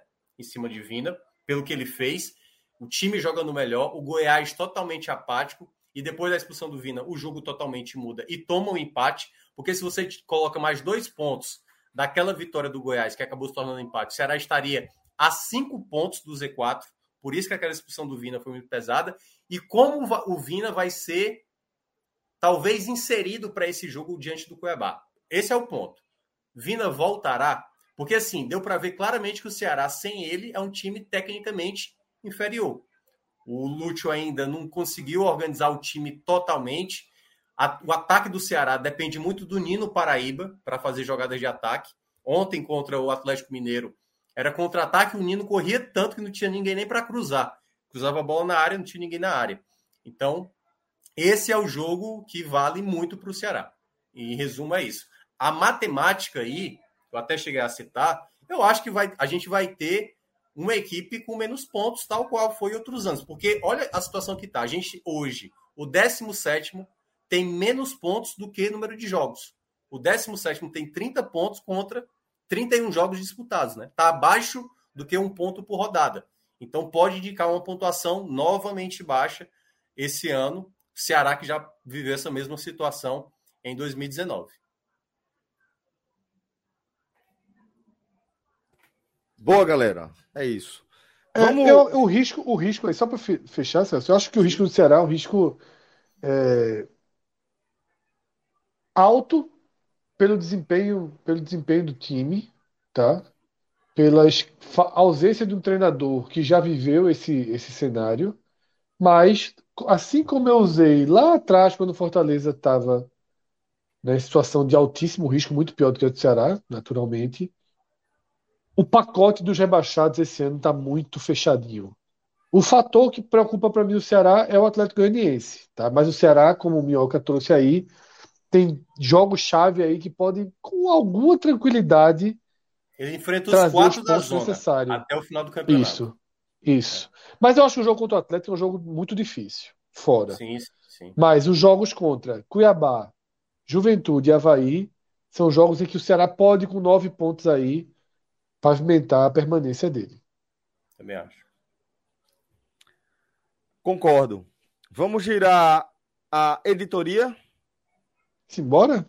Então, antes de virar, ah, não, só, só, rapidinho, só rapidinho, Celso, é porque claro. caso tinha falado da questão também do Fortaleza, né? A chance do Fortaleza para uma pré-Libertadores passa do próximo jogo também, né? Porque é o, é o América Mineiro que é exatamente o oitavo colocado. A diferença que poderia ser melhor, né? O América Mineiro acabou ganhando no Maracanã do Fluminense, manteve a distância de quatro pontos. O Fortaleza, para entrar nessa disputa, tem que ter uma vitória, né? Porque Geralmente o oitavo colocado faz na base de 53 a 56 pontos. 54, 55. Ou seja, ainda falta muito ponto para o Fortaleza chegar, né? Tem que ganhar mais quatro jogos, com mais dois empates, dos sete jogos que restam. Só que o Fortaleza, como até o Cássio falou ontem na live, né? Quando, na hora da transição, Fortaleza está fazendo uma campanha excelente no, no retorno. Oito vitórias dos 12 jogos que disputou, dois empates e duas derrotas. Acho até que, assim, o que o Fortaleza está conseguindo entra também na história, como eu até cheguei a falar ontem, né? Como do Goiás 2003, o do, do Fluminense lá de 2009. E aí, assim, eu acho que já garantiu a permanência com a vitória de ontem. E acredito que agora é tentar aquela coisa, né? Aproveita aí que agora tem bônus para você, uma sul-americana e se der ainda uma Libertadores. Eu acho assim, é muito, é muito, é muito precavido que o Fortaleza agora está brigando pela Sul-Americana. Não, ele está brigando pela Libertadores. A Sul-Americana irá até o 14 lugar. Assim, é, só o 15 e o 16 não irão a, a Sul-Americana do, do, do, ano que vem. E o Fortaleza, nesse momento, é o décimo lugar.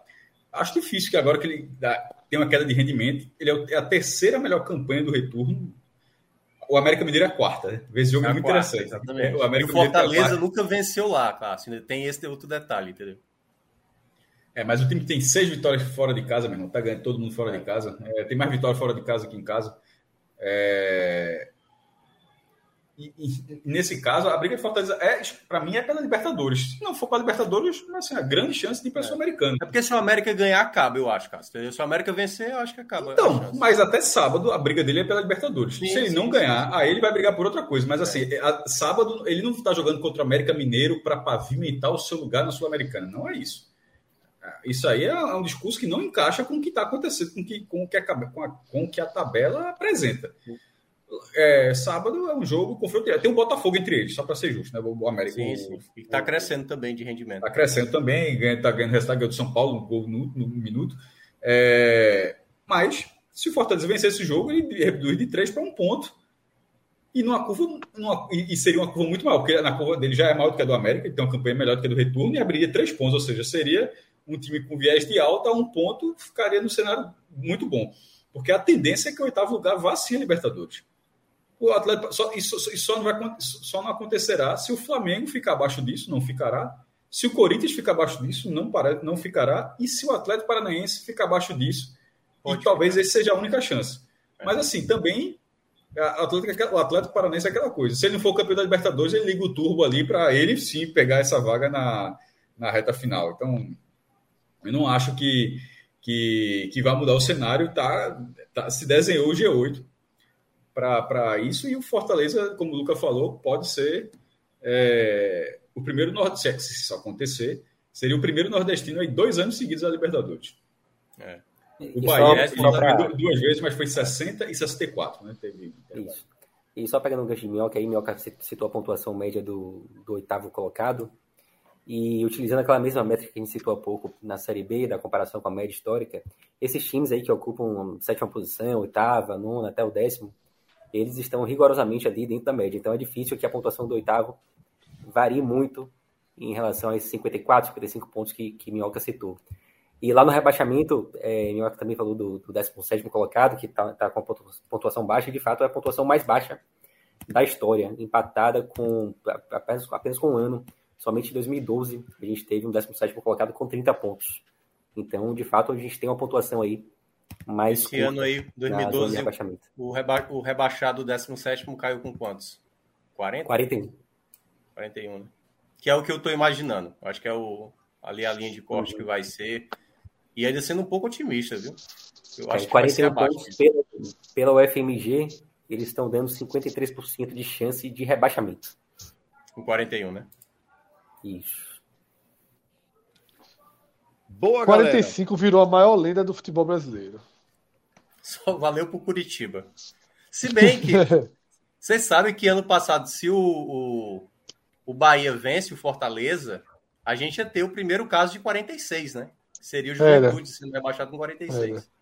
O, o, o Icasa já caiu com 47 na Série B, que é surreal, cara. Não, 47. na B eu ainda acho que pode. É, mas assim, na, acho que o futuro é cada vez Onde então, que a gente tá vivendo aí? Vai ser só três é... caindo, Fred. O desespero é verdade, vai ser só uma três, é, não vai ser nem para quatro. É. Total. Por isso também, Fred, é, tenho que defender cada vez mais que a gente adote o 45 minutos de atraso como marca do nosso programa. Porque nem 45 pontos faz, faz sentido mais. Hoje, hoje foi menos. Hoje foi 25. Está acabando, pô. Está acabando. Está acabando. Tá acabando. Uma hora a gente zera esse negócio. É. Não queda nada. Quando, Ó, quando o Fred sai do projeto. quando o Fred se tornar jogador de beat tênis é, profissional mesmo, assim, sabe? Jogando Olimpíadas, aí a gente vai só que tá começando Eu vou jogar real. no horário. Link ao vivo. Já... Fred dando entrevista. Travou o homem aí. Travou. Eu tô me preparando Ia psicologicamente fazer... para Cássio travado. Tá bom. Ia, fa ia fazer algum comentário muito importante, é, mas Deus não quis. fazer alguma provocação. Deus não quis.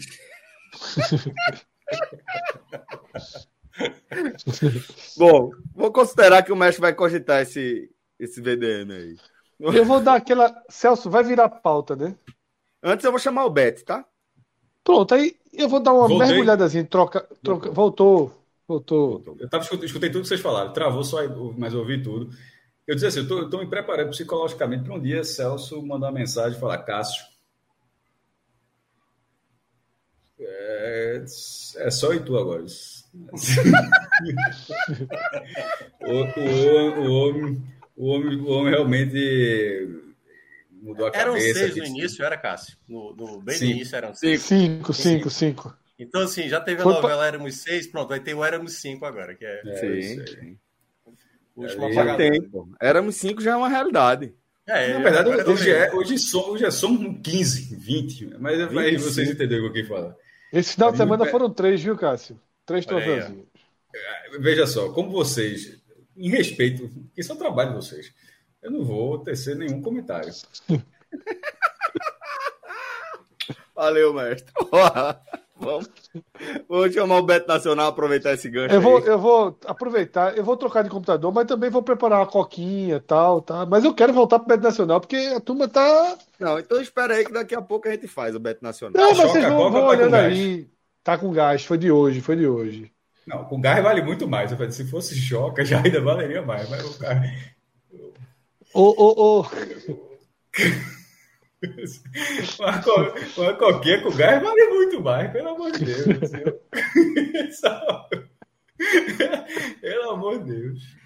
Mas já Ai. pode ir abrindo aí, Celso, que eu chego só como, como interventor aí de. Só não, vai, só não pode dar. Só não pode dar confirma. Tá bom. Vamos lá. É foda, né? Ele, veja só, para, para, assim, a inteira tá aqui. Porra, bicho, eu já tinha ido e voltado. Eu já tinha ido e voltado. Deixa ah, eu pegar tá, beleza, o ovinho e a Coca-Cola. Não, tudo bem. É porque é foda. Tipo, bota a aposta de vocês, mas não confirme, porque só confirma é quando eu voltar. Cuidado com Vai embora, Fred. Porra. Vou, vou, pô. Já vou, já vou abrir aqui, tá ó. fazendo dinheiro, velho. A turma tá fazendo dinheiro aí, ó. Já Seguinte, tem dois. Tu sabe, vale tu sabe que eu ganhei 1.500, né, Celso? Tu sabe que eu ganhei 1.500, né? Eu sei, porra. Claro que eu sei. Quem arrumou esse pato fui eu. Ai, meu Deus. Ai, 1.500. 1.500. e relógio, se quiser botar dois aí, Fred aí, pode. Bota dois Fred aí na live. Bota, bota dois Fred aí, relógio. Isso aí, isso aí. É pau. Bota, um embaixo do outro. O moral tem, tem 120 a mais porque reloginho não deixou eu apostar no esporte. Proibiu. Muito bem. Se tu quiser, Fred, ele aposta no Bahia domingo. E aí? não, não, domingo não. Contra o Vila Nova. Ah, contra, o Vila, contra o Vila. Aposta boa. É. Contra é, o Vila. Senzinho no Bahia. Senzinho tá no Bahia tá longe, Vila. Tá, tá com a cara que é a Bahia. Tá longe. Mas vamos lá, galera. É, lembrando aqui, tá? betnacional.com, a Bet dos Brasileiros. Antes de mais nada, eu faço a solicitação aqui para você, se você estiver pensando é, em criar uma conta no site de apostas, cogite fazer isso no Bet Nacional, onde você vai encontrar todas as facilidades que você procura num site de aposta, né? credibilidade, confiabilidade, praticidade, tá? E a velocidade para você fazer seu depósito e para você receber o seu dinheiro de volta, né? A partir da, da, dos seus ganhos aí, dos seus palpites. Tá? Então, se você puder colaborar é, criando sua conta com o nosso código, que é o podcast 45, vai ser sempre de grande valia para a gente, ajuda demais no nosso projeto, para que a gente possa seguir tocando a nossa resenha aqui, tá? É, Fred, a lenda que tem R$ 1.500 em crédito aqui dentro. Viu? Se abrir, tem mesmo. Beto Nacional. É, que está cada vez mais forte. A galera está acompanhando o crescimento gigante da galera. Vai estar tá mostrando. Espelhozinho, espelhozinho. Organizado, viu? Legal. Organizado. Organizado. Pois é. Mandar aí, aí para casa de todo mundo para na hora de beber água, tu vai beber no squeezezinho, né? Ah, seria bom. Durante a live, né? Me prometeram umas camisas que até agora não chegou. Acabou até. Aquela ali ficou, aquela ali ficou, ficou, ficou. A alfândega recolheu. Vamos mandar, vamos mandar um kit para você aí. Pode ficar tranquilo. Em Salvador Pode... chegou. Em Salvador chegou, acho que é Salvador sempre mas... chega, pô. É do lado. É, aqui do é, lado. É. Chegar, chegar no norte aqui é difícil. aonde. Por isso que os Stark, os Stark vão, vão ganhar esse negócio aí, pô. Mas Vou pegar lá, minha, coca, minha coca com ovinho. Por favor, cuidado com o teclado, tá bom? Tá. Importante. Só faz isso ovinho, é, aquele, aquele, aquele ovinho de amendoim é bom pra caralho. Aquele da... Gostasse, não foi, Fred? Ficasse viciado, foi. não foi? Fiquei, fiquei. Tá vendo aí? Olha o gato passando aí. Eu tenho por aqui também, em algum lugar. Mas é o seguinte, galera. Vamos, vamos seguir aqui dando uma olhada. É, o Maestro já indicou um caminho bom, acho, acho que vale. Cenzinho e painho, fim de semana. Não, vai, não, não, não, não, não, não, peraí, não, não, não, não, é contra, o, não é contra o Grêmio, não, é contra o Vila Nova. Tenha calma, pode guardar esse dinheiro. É, lá na frente, lá na, lá na frente. Ah, é contra certo. o Vila Nova. Certo, certo, certo. Ó, certo. amanhã então... tem Série B e tem, tem Liga dos Campeões também, que a gente. Tá acertando agora. Acertar, viu? Vamos, vamos. Esse Sampaio aí tá pagando bem, viu? Cadê é, o Sampaio? Sampaio em casa aí é de lei, né? Tá, tá veja dois, só. É, dois tá bom. Vai, vai, tá bom. Sem, é, pode, pode, pode colocar Eu o peixe. Achei que ia ser abaixo de dois aí. Peixe. Um peixe, né? Eu morro Isso é bom mesmo. Pode fazer. Não, mas Fred para esperar, para esperar? Não, que é, Fred faz mais, mais, mais, mais pronto. Sabe que Fred vai ficar puto com isso aí, né? Mas ele, ele deixa, concordaria com a gente. Deixa, tá fora porque quer. É. Tá fora porque quer. Na hora da consultoria o homem corre, tá aprovado aí. Paio, conta Chape. Cenzinho para voltar 200. Tudo bem. Champions League aí, Champions League amanhã.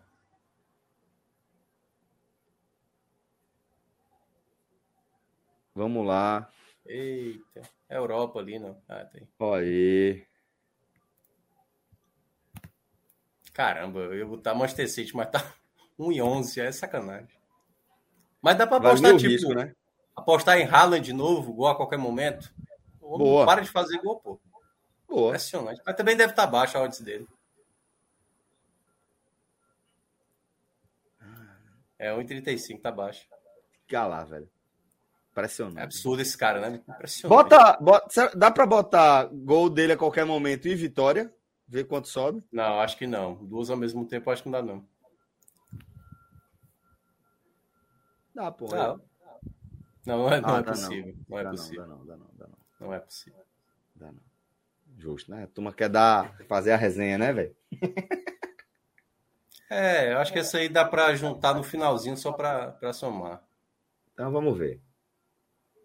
Juventus. PSG, será? PSG e Benfica, acho que é relativamente seguro, né? Pra É. botar numa, num, Um jogo na França. Borussia contra o Sevilha. Peraí, vamos primeiro definir. Vai, vai ser múltipla. Vai ser múltipla de até quantos esse jogo? Eu acho que vale múltipla, maestro, se for pra gente ir nessas apostas dos favoritos, sabe? Se a gente encontrar um valor interessante aí. PSG, Real. O Real. Real é contra o Shakhtar. A última vez que eu fui no Shakhtar aí, não- a gente perdeu por causa dele. Real Eu tô traumatizado. Ah, já fica 1,99. É bom colocar mais um joguinho para fechar isso. Borussia não, maestro? O jogo é duro, eu sei. Mas a odd é boa. O pra- Borussia está bem. É, segurou o Bayern um dia desse. Bota, o Borussia aí. Fica, fica, fica quanto? Ah, com, esse, com essa tripla. Aí vamos de cinquentinha aí. Um oncinha, só pra ver quanto. Não. Eu queria fechar mais um jogo, meu irmão. Pra... Pode fechar, mas dá pra fechar. Pô, Por enquanto tá Juventus voltando ali, eu não sei. 148. A Juve, né? A Juve, né? Bota a Juventus. É. Pronto. Ó, 5 já 12 ficou aí. bem interessante, pô. Já tá Onça. pagando 5 e 12. Oncinha pra passear aí. Para passear. Pronto, Fred chegou Para, na para, hora. para, para, para, para, para, para, para. Já foi, amigo. Olha Já foi um relógio. peixe uma onça já. Olha pra relógio. Amanhã- E amanhã tu vai descobrir o tanto de beta que tá aí nesse jogo já. Eu botava, eu botava Senzinho Sampaio. Já foi. Essa aí já foi. Já foi, foi? já botou, pô. Essa aí já foi. Inclusive Parabéns, esse valor. parabéns. Parabéns, Ó, a gente parabéns. Boa, 100 no Sampaio. boa equipe, boa equipe. E fizemos uma quádrupla ali na, na Champions. Real, Borussia Dortmund. Juventus e PSG. Pagando 5 e tralalá, porra. Bom pra É, cacete. 5 e tralalá, os quatro. Soltamos uma oncinha aí pra ver quantas garopas volta. Botamos uma onça pra pescar. E onça pesca. Onça pesca até jacaré, imagina a garopa. É sério? Sério, sério isso. Como é isso? Nem sempre ganha. Mas, mas, mas vai, vai atrás. Onça é a, é a besta-feira, pô. Tem um amigo meu que é uma onça, turma chama ele de onça. Um abraço. Um abraço pro presidente. O presidente é uma onça da porra, meu amigo. Ali é foda, pô. Bom, então é isso, galera. Fizemos aí duas apostas, tá? Aposta no Paio, Voinho, e aposta também a múltipla, uma quádrupla, lá na nossa Champions League, tá? Simbora. É, Lembrando, betonacional.com, a Beto dos Brasileiros, cria lá sua conta com o podcast 45. Ah, Rodrigo tá dizendo que é o Tigre, pô. Não é onça, não, é o Tigre. É, não é onça. Eu falei errado naquele dia, é onça mesmo. É onça, né? É onça. Simbora. Vamos girar a pauta, tá? E aí, Fred, é, já vou pedir para você apresentar os números da, das pesquisas mais recentes, mas vamos partir do IPEC, tá? O resultado que saiu ainda nesta segunda-feira, tá? Divulgado, é, com um, um indicativo de 51 pontos para Lula contra 42, se eu não me engano, de Bolsonaro, né? Isso, votos totais. É... Exatamente. Então, Fred, para a gente mudar a nossa editoria, começar a falar das eleições do segundo turno aqui, é, acho importante a gente fazer um resgate né, de um debate que a gente teve acompanhando em tempo real é, o, o, impacto negativo na imagem dos institutos de pesquisa, principalmente os mais tradicionais, depois de mais um resultado que eles não conseguiram detectar em relação, principalmente, aos números de Bolsonaro. Mais do que é, olhar os números totais, assim, acho que é importante é, focar em como as, os institutos de pesquisa falharam na detecção é, dos votos para Bolsonaro, se houve um fluxo ali de, de votos úteis. A gente já é. debateu se é culpa da, dos institutos ou não, é, já se houve aqui. um movimento ou não, né? É, se houve um movimento que é a defesa dos, dos estatísticos. O próprio Minhoca defende né, esse movimento. Isso, isso. Então, assim, Minhoca o que eu quero também chegou para gente não resgatar o debate muito para trás, Fred. E, e, pô, lógico que você fica à vontade para falar depois, mas o que eu quero dizer é o seguinte: é, para além do que é, justifica ou não o, a performance dos institutos de pesquisa, o fato é que a imagem saiu abalada, a imagem saiu arranhada, a ponto de é, as diretoras dos principais institutos terem que vir a público para falar, para se justificar e etc. E a gente sabe como é, isso tudo tem sido alvo de ataques, do, principalmente do campo bolsonarista. Feito é, esse, essa, essa apresentação, feita essa apresentação meio factual, e resgatando o que a gente já trouxe até aqui sobre esse tema, Fred, queria que você resgatasse de onde você estava, claro, mas que a gente é, voltasse a fazer, é, depositar nosso olhar sobre as pesquisas a partir desse histórico e fazer as nossas projeções com esse cenário mais completo. Celso, é, primeiro que assim, explicações à parte, visões à parte, a perda de crédito né, que todos vão olhar as pesquisas em segundo turno, ela para mim é algo irreparável. Irreparável. O bolsonarista que chegar dizendo que essas pesquisas não valem nada, que elas têm um viés, que vai puxar, infelizmente você não tem como fazer um contra-argumento sólido, tá? Claro que para quem vota em Lula é melhor ver esse, esse placar do que não ter pesquisa alguma, obviamente, assim. É, eu não estou nem dizendo por algo que influencia, eu estou dizendo por algo que a gente acredita que capta o cenário. Dá alguma proteção, digamos assim, ver esse quadro. Lembrando que esse 51-42 nos votos totais significam 55-45 nos votos válidos. Né? E é o resultado da IPEC, que foi a primeira pesquisa dessa semana. Né? Mas há um ponto extremamente preocupante no IPEC. Há um ponto extremamente preocupante, que é decisivo para o segundo turno. A rejeição de Bolsonaro, que já bateu a casa de 56, segue em forte queda. E pela primeira vez baixou de 50%. Que é a rejeição limitadora. Bolsonaro hoje tem 48% de rejeição, enquanto Lula tem 42% de rejeição uma subiu dois pontos, outra desceu dois pontos. Então, Bolsonaro tem, tem conseguido é, diminuir. O uso pesado da máquina, né, Fred? Isso, tem conseguido diminuir a sua rejeição. Esse é um ponto que leva. É, é, é se não me engano, foram, foram quatro pontos em sete dias, tá? Que ele conseguiu tirar. Então, isso é exatamente isso que eu falei, né? Os quatro pontos em sete dias. Então, tem, tem, tem um, um, um fator aí de risco, tá? que aparece na rejeição, mas ainda não aparece tanto na pesquisa em si. Então, Minhoca, eu não sei se você já observou alguma questão de correção, de base, alguma questão nesse sentido, mas, por exemplo, e aí para eu passar a palavra. Esse PEC que foi divulgado nessa noite por região, tá? Uhum. Nordeste, 70 a 26. 70, 26. Para Lula, né? Para Lula, né? Óbvio. Basicamente estável, né? Lula subiu um e Bolsonaro ficou. Norte e Centro-Oeste. Né? Copa Verde, né? Que a pesquisa junta os dois, é na Copa Verde. Bolsonaro 52, Lula 42. Também estável, cada um oscilou um ponto. No Sudeste, Lula 48, Bolsonaro 44. Isso daí não bateu a... na eleição. Com a eleição. E daí existe um risco grande que ameaça o outro resultado. E para fechar, Bolsonaro 56 subindo dois pontos e Lula 37 no Sul. Então, para mim, essa pesquisa IPEC ela vem com números positivos para Lula, 55, 45, mas dois números preocupantes. Um, a rejeição de Bolsonaro em queda e a rejeição de Lula em alta. E dois, números do Sudeste que não batem com o cenário do primeiro turno. Esse é o ponto que eu, que eu abro é. o debate. Eu estava conversando com o Celso é, algumas horas atrás, né, quando a gente estava falando sobre a pauta, e eu falei para ele: a chance dos, institu dos institutos terem maior acerto no segundo turno ela acaba sendo mais favorável, né? Porque são basicamente dois candidatos.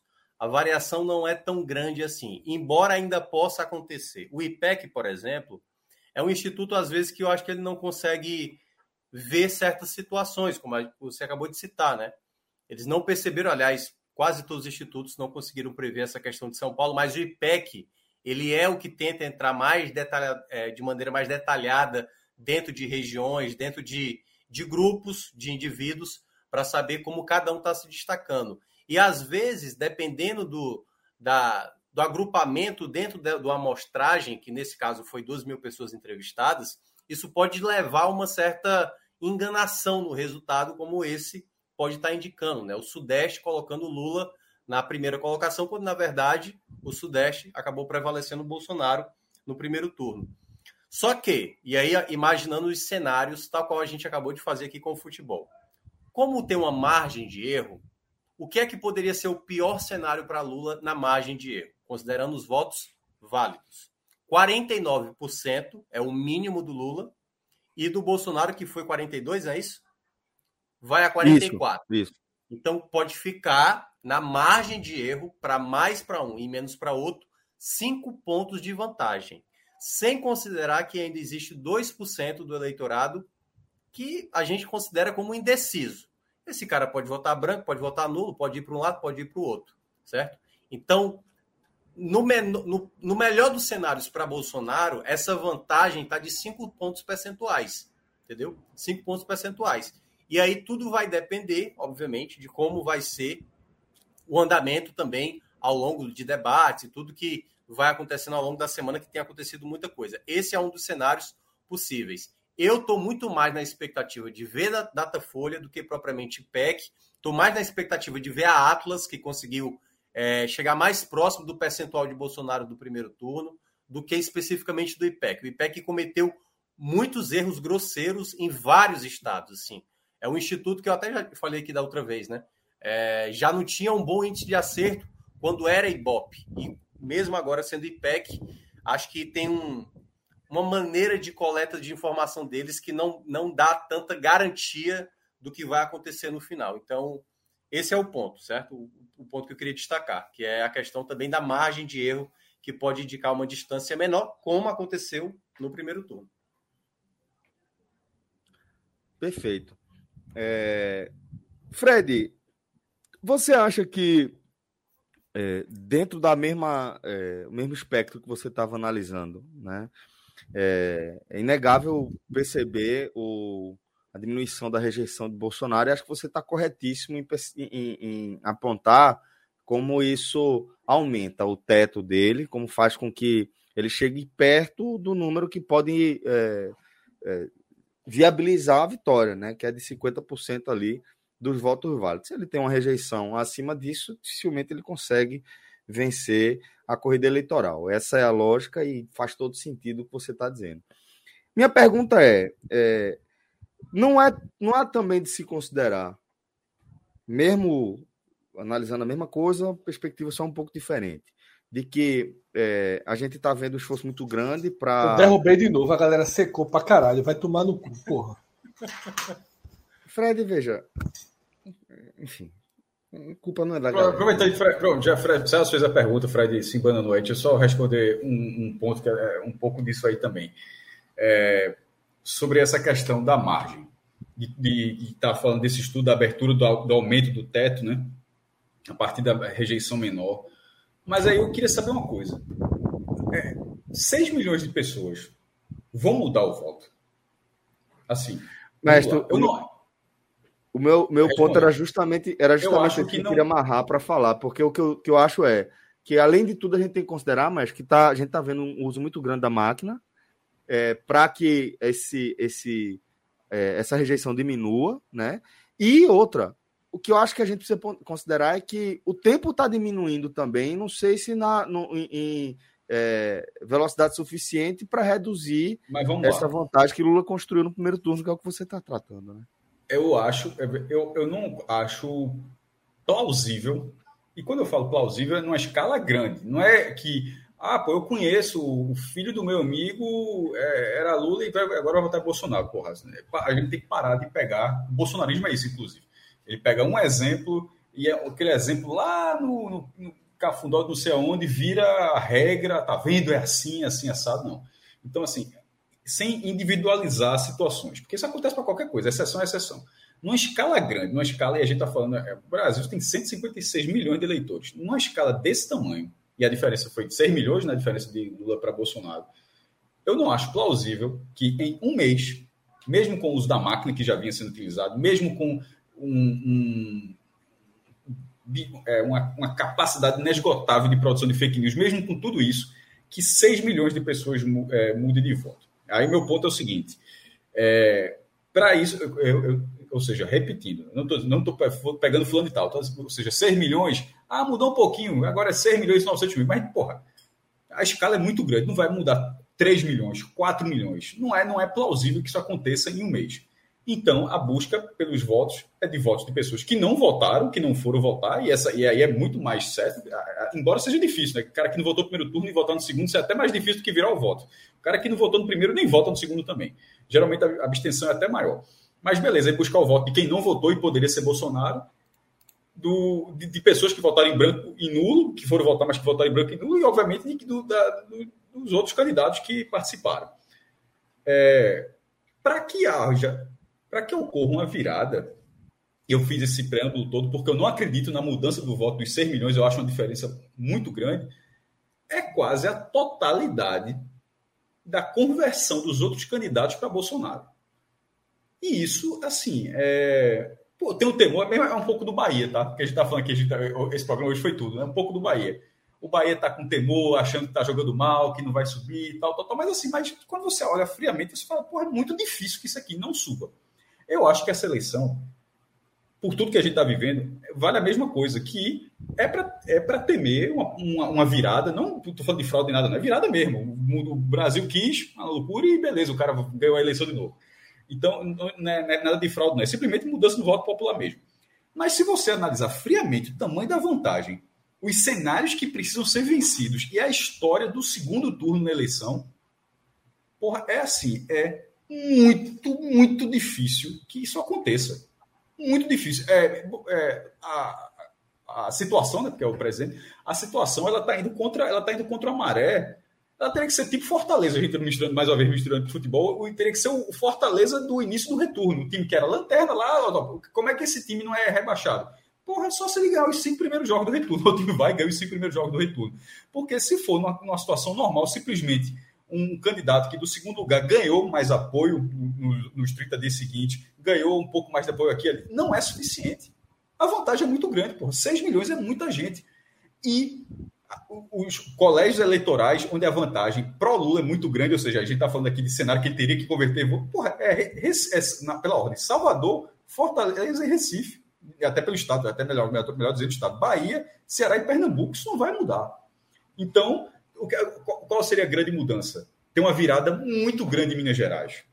Ter um, é, porque Lula liderou o primeiro turno. Ter uma ampliação da vantagem muito grande em São Paulo Aí é que tá. Eu, eu, não vou, eu, não vou, eu, eu, vou dizer o que eu gostaria. Eu gostaria, obviamente, que Bolsonaro perdesse, muito mais do que Lula ganhasse a eleição. Eu gostaria que Bolsonaro perdesse. E hoje vai ser, eu quero que Lula vença a eleição. Porque o candidato é Lula contra Bolsonaro. Mas a, a, mais do que quatro anos é que eu, disse, eu, quero, eu não queria que Bolsonaro tivesse vencido em 2018, continuo não querendo que ele ganhe em 2022. Então, não é questão da torcida, é questão, é uma questão de lógica sobre o que todas as eleições do Brasil, da redemocratização de 89 para cá, elas não têm um cenário de uma virada desse porte. Pode acontecer? Claro que pode. Acontece no esporte, acontece, acontece em política. Acontece, já aconteceu no governo de Pernambuco aqui. A primeira eleição do Eduardo Campos estava lá, virou uma eleição que era muito mínima e, e acabou virando e acabou virando PSB 16 anos de, de PSB. Então acontece, acontece, acontece. Mas se tirar um pouquinho do medo, que é justo, eu também tenho esse medo, mas tirar um pouquinho desse medo, eu acho eu acho uma, uma vantagem considerável para um mês. Ah, mas o segundo turno é só em julho de 2023. Aí, meu irmão, beleza. Mas é dia 30, pô. O cara que votou em Lula, o cara não vai votar em Bolsonaro, não. O, o, o sobrinho do amigo de não sei quem, beleza, esse cara vai votar. Mas uma cidade inteira, uma cidade inteira, isso, a, a, escala, isso não vai acontecer. Nunca aconteceu. Então, assim, é, eu tenho uma certa reticência sobre o tamanho dessa virada. Eu, eu trato como uma possibilidade existe, mas se fosse, ó, e a gente escolhe ou morre na ordem. Eu acho assim que na ordem, meu irmão, eu não consigo ver. A matemática diz que não acontece. Eu acho alguns, eu, eu tenho alguns pontos com, aí. Com Cássio, Fala, Pedro, depois eu complemento. É, não, eu concordo com o Cássio. Eu também acho que a, a virada é muito difícil. É, só não acho que é tão difícil quanto o, o Bahia não subir, tá? O Bahia corre mais risco. é, é justo mesmo. Mas o, o IPEC ele trouxe também dados sobre eleitores que se dizem decididos, né? A votar. E além daqueles 2% que falam na pesquisa que ainda não sabem em quem vão votar, tem também uma galera que escolhe um candidato, mas que diz, ó, oh, esse candidato é meu hoje, mas amanhã talvez eu mude. E eu estava dando uma olhada aqui nesses dados, e entre os eleitores de Lula, existe um percentual maior de pessoas que, que ainda, ainda consideram essa possibilidade de migrar. É, são 93%, 93 dos eleitores de Lula estão, estão decididos, mas tem 7% ali que ainda consideram a possibilidade de migrar. E aí pode migrar tanto para o nulo quanto para Bolsonaro. Esse segundo, esse segundo, essa segunda possibilidade eu acho mais difícil.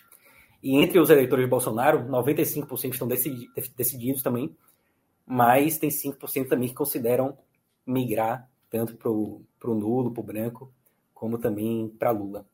Então, assim, tá muito, as pessoas já estão bem definidas. E esse percentual pequeno de pessoas que ainda podem migrar eu acho que não seria capaz de fazer essa virada, né? Eu concordo com o Cássio, eu acho que a virada é muito é. difícil. Tem um cenário, eu até coloquei o Twitter meu de 2018, que era avaliando o que foi a diferença de Bolsonaro do primeiro para segundo turno e o que foi de Haddad também para primeiro e segundo turno. Eu mandei para relógio, não sei se ele pegou e tem como colocar na tela, coloquei no chat privado o relógio. Acho que não sei se o relógio está dormindo, então. Mas, ó, vai ficar relógio. muito ruim a imagem. Mas tu acha, que, tu acha que relógio? Tu acha que relógio? Relógio não dorme, não, pô. É, tá sempre lá, né? Trabalhando, né? Relógio Fica trabalha. na imagem, porque aí não tem como ver, não, também. Aí é. Mas traduz. Não dá pra ver, não. É a mesma coisa. Mas, assim, é para mostrar que a diferença, isso é só do, dos votos, do, de todo eleitorado que estava disponível para votar o Haddad terminou com 21% e Bolsonaro terminou com 31%. E aí, Bolsonaro cresceu do primeiro para o segundo turno, foi de 33 para 39. Já o Haddad saiu de 21 para 31. Isso estou falando do Brasil, certo?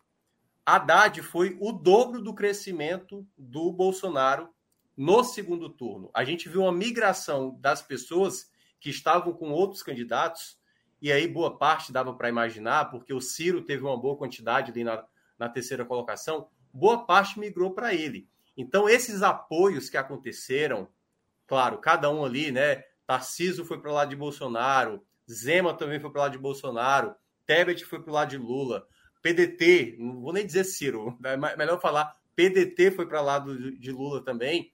Isso eu acho que na balança ainda fica favorável para Lula. O único cenário para uma possível virada é se acontecer alguma coisa de escândalo durante a campanha de Lula, entendeu? Uma fala muito mal colocada, uma situação onde esse eleitorado que está mais volátil, porque assim, é meio esse está muito volátil, né? porque assim, vota em... Como é? Bolsonaro é? fala merda todo dia, o cara não abre. O cara se é, é Lula fala uma merda, o cara abre. O cara porque, tá assim, volátil ali, a, o cara tá precisando é, a, a, gente não disso sabe, aqui para mudar. A gente não sabe o quanto de um. É porque assim, é meio lógico você imaginar que um cara que vota Bolsonaro vai mudar para Lula e um cara que vota Lula vai mudar para Bolsonaro. Mas é que tá, deve ter pessoas. O percentual disso, não sabemos quanto é, porque na prática o cara lá, quando escolhe, o cara não tá justificando, ó, tô votando nesse, mas eu odeio esse cara.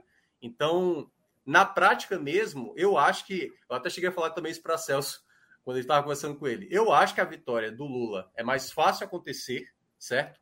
Eu acho que a grande diferença dessa sensação de uma possível mudança é porque ninguém imaginava que Bolsonaro terminaria o primeiro turno com um percentual tão alto como todo mundo e as pesquisas indicavam. Eu nunca achei, eu, sempre, eu sempre já discuti muitas vezes aqui, eu nunca achei que a base dele fosse pequena. Eu sempre falava isso, meu irmão, a, gente, eu achava que a gente subdimensionava a Mas eu não acho que era a base, não. de gente acho que era, acho que era raiva, mas, no final, mas no final, é eleitorado, mas no final pessoas vão lá e voltam assim.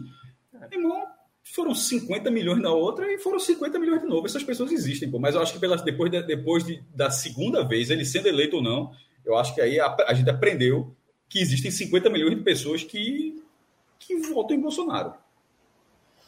Eu só, eu só aceito esses 50 milhões quando, tipo, se, se não tivesse a representação do PT do outro lado. Enquanto tiver, eu aceito que são 50 milhões, porque misturam bolsonaristas convictos né, e pessoas que criaram e elevaram o ranço contra o PT à potência máxima, digamos assim. E, Veja, lembrando também, Fred, rapidinho, só para te ajudar, pode aquela vantagem que eu falei que pode ser de cinco pontos, pode ser obviamente maior. Lula pode claro. subir para 53 e Bolsonaro ficar claro, abaixo, claro. o que eu acho difícil que Bolsonaro vai ficar abaixo de 42%. Não, não vai ficar. Vamos lá. Eu concordo com o que foi trazido por Cássio. Acho que, de fato, é, a matemática está a favor de Lula, mesmo a matemática fora das pesquisas, que Cássio não se baseou em pesquisa. Cássio se baseou no resultado prático das eleições. E o que é que pode mudar? De onde é que pode partir uma mudança naquele quadro? Eu considero o seguinte: eu acho que se a gente só analisa o macro, se a gente só analisa o todo nacional, é muito difícil que a gente entenda qualquer chance de, de de reviravolta, né? Mas a gente tem questões locais que podem é, criar aí essa armadilha. Minas Gerais, até que ponto o apoio de Zema declarado ajuda ou não Bolsonaro? Não temos essa resposta. Não temos. Eu acho que, eu acho que é uma ilusão que nós não temos. Pô, é, será que as pessoas lá não sabiam assim que Zema. Eu sei que teve a neutralidade no primeiro turno. Teve bandeira assim, com os dois, né? A gente viu fotos em lugar. Não, tô dizendo, que... não, não, não. Bandeira de Lula com Zema. Não, então, Lula e Raquel, mesmo com Lula declarando apoio a Marília, muita gente não continua com. Não, eu sei, Cássio, mas é porque eu quero dizer o seguinte: a campanha de Zema, isso até foi mostrado, chegou eu a fazer vi, bandeiras é, de Lula com Zema. É, que em Minas Gerais já aconteceu, Dilma Zia, lembra? Dilma uhum. e Anastasia. Então, não é. A de Minas Gerais é um, um, celeiro de voto no PT nacional e da direita local. Por quê? Porque lá teve um governo do PT desastroso dentro, dentro de Minas. Né? Então, assim, lá a questão do PT também é local. Me fugiu agora o nome do governador. Pimenta, né? É, me fugiu o primeiro nome dele, mas assim, foi um governo desastroso. Então você tem a questão local que, que pesa muito em Minas. Pimenta da Liga. Não, não, peraí. É, não, não, não, não, não, não, não. Não, de fato. Não, não. É, me fugiu o nome, me fugiu o nome. É, Pimentel, é. isso mesmo, Pimentel. Pimentel, isso, pô, Pimentel Pimentel. Henrique lembrou aqui, Henrique Oliveira lembrou, Fernando Pimentel, obrigado. perfeito. Henrique, Eric, todo mundo aí foi. Perfeito, perfeito, galera, obrigado. Então você tem a questão, você tem a questão Minas Gerais. Você tem a questão São Paulo. Né? Aquela, aquele resultado do primeiro turno de São Paulo foi péssimo para Lula. Né? Porque deu a sensação de que Tarcísio está eleito.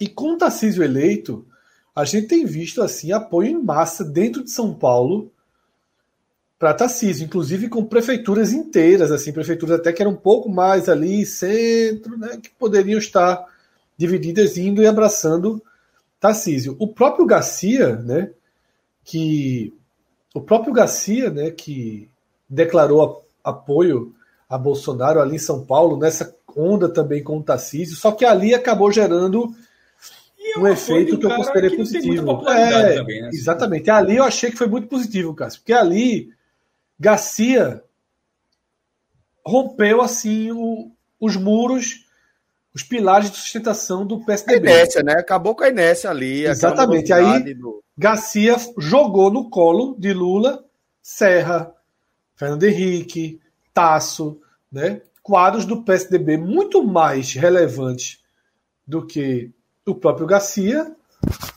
E isso eu acho que até ajudou. Né? O próprio Dória, por exemplo, não foi na onda, né? Dória se vota, é do, do bloco do nulo, né? Mas eu acho que um Dória sendo nulo é, é, é o nulo Lula, né? É. O, o, cara ser nulo é quem tá na frente. E o de Dória é assim, ó. Quem é o inimigo de Dória? É Bolsonaro, não é Lula. Mas ele não pode dizer que vota em Lula. Claro. Né? Então, assim, é, é aquele é negócio. Primeiro dia, primeiro dia de Lula já vai estar tá criticando, né?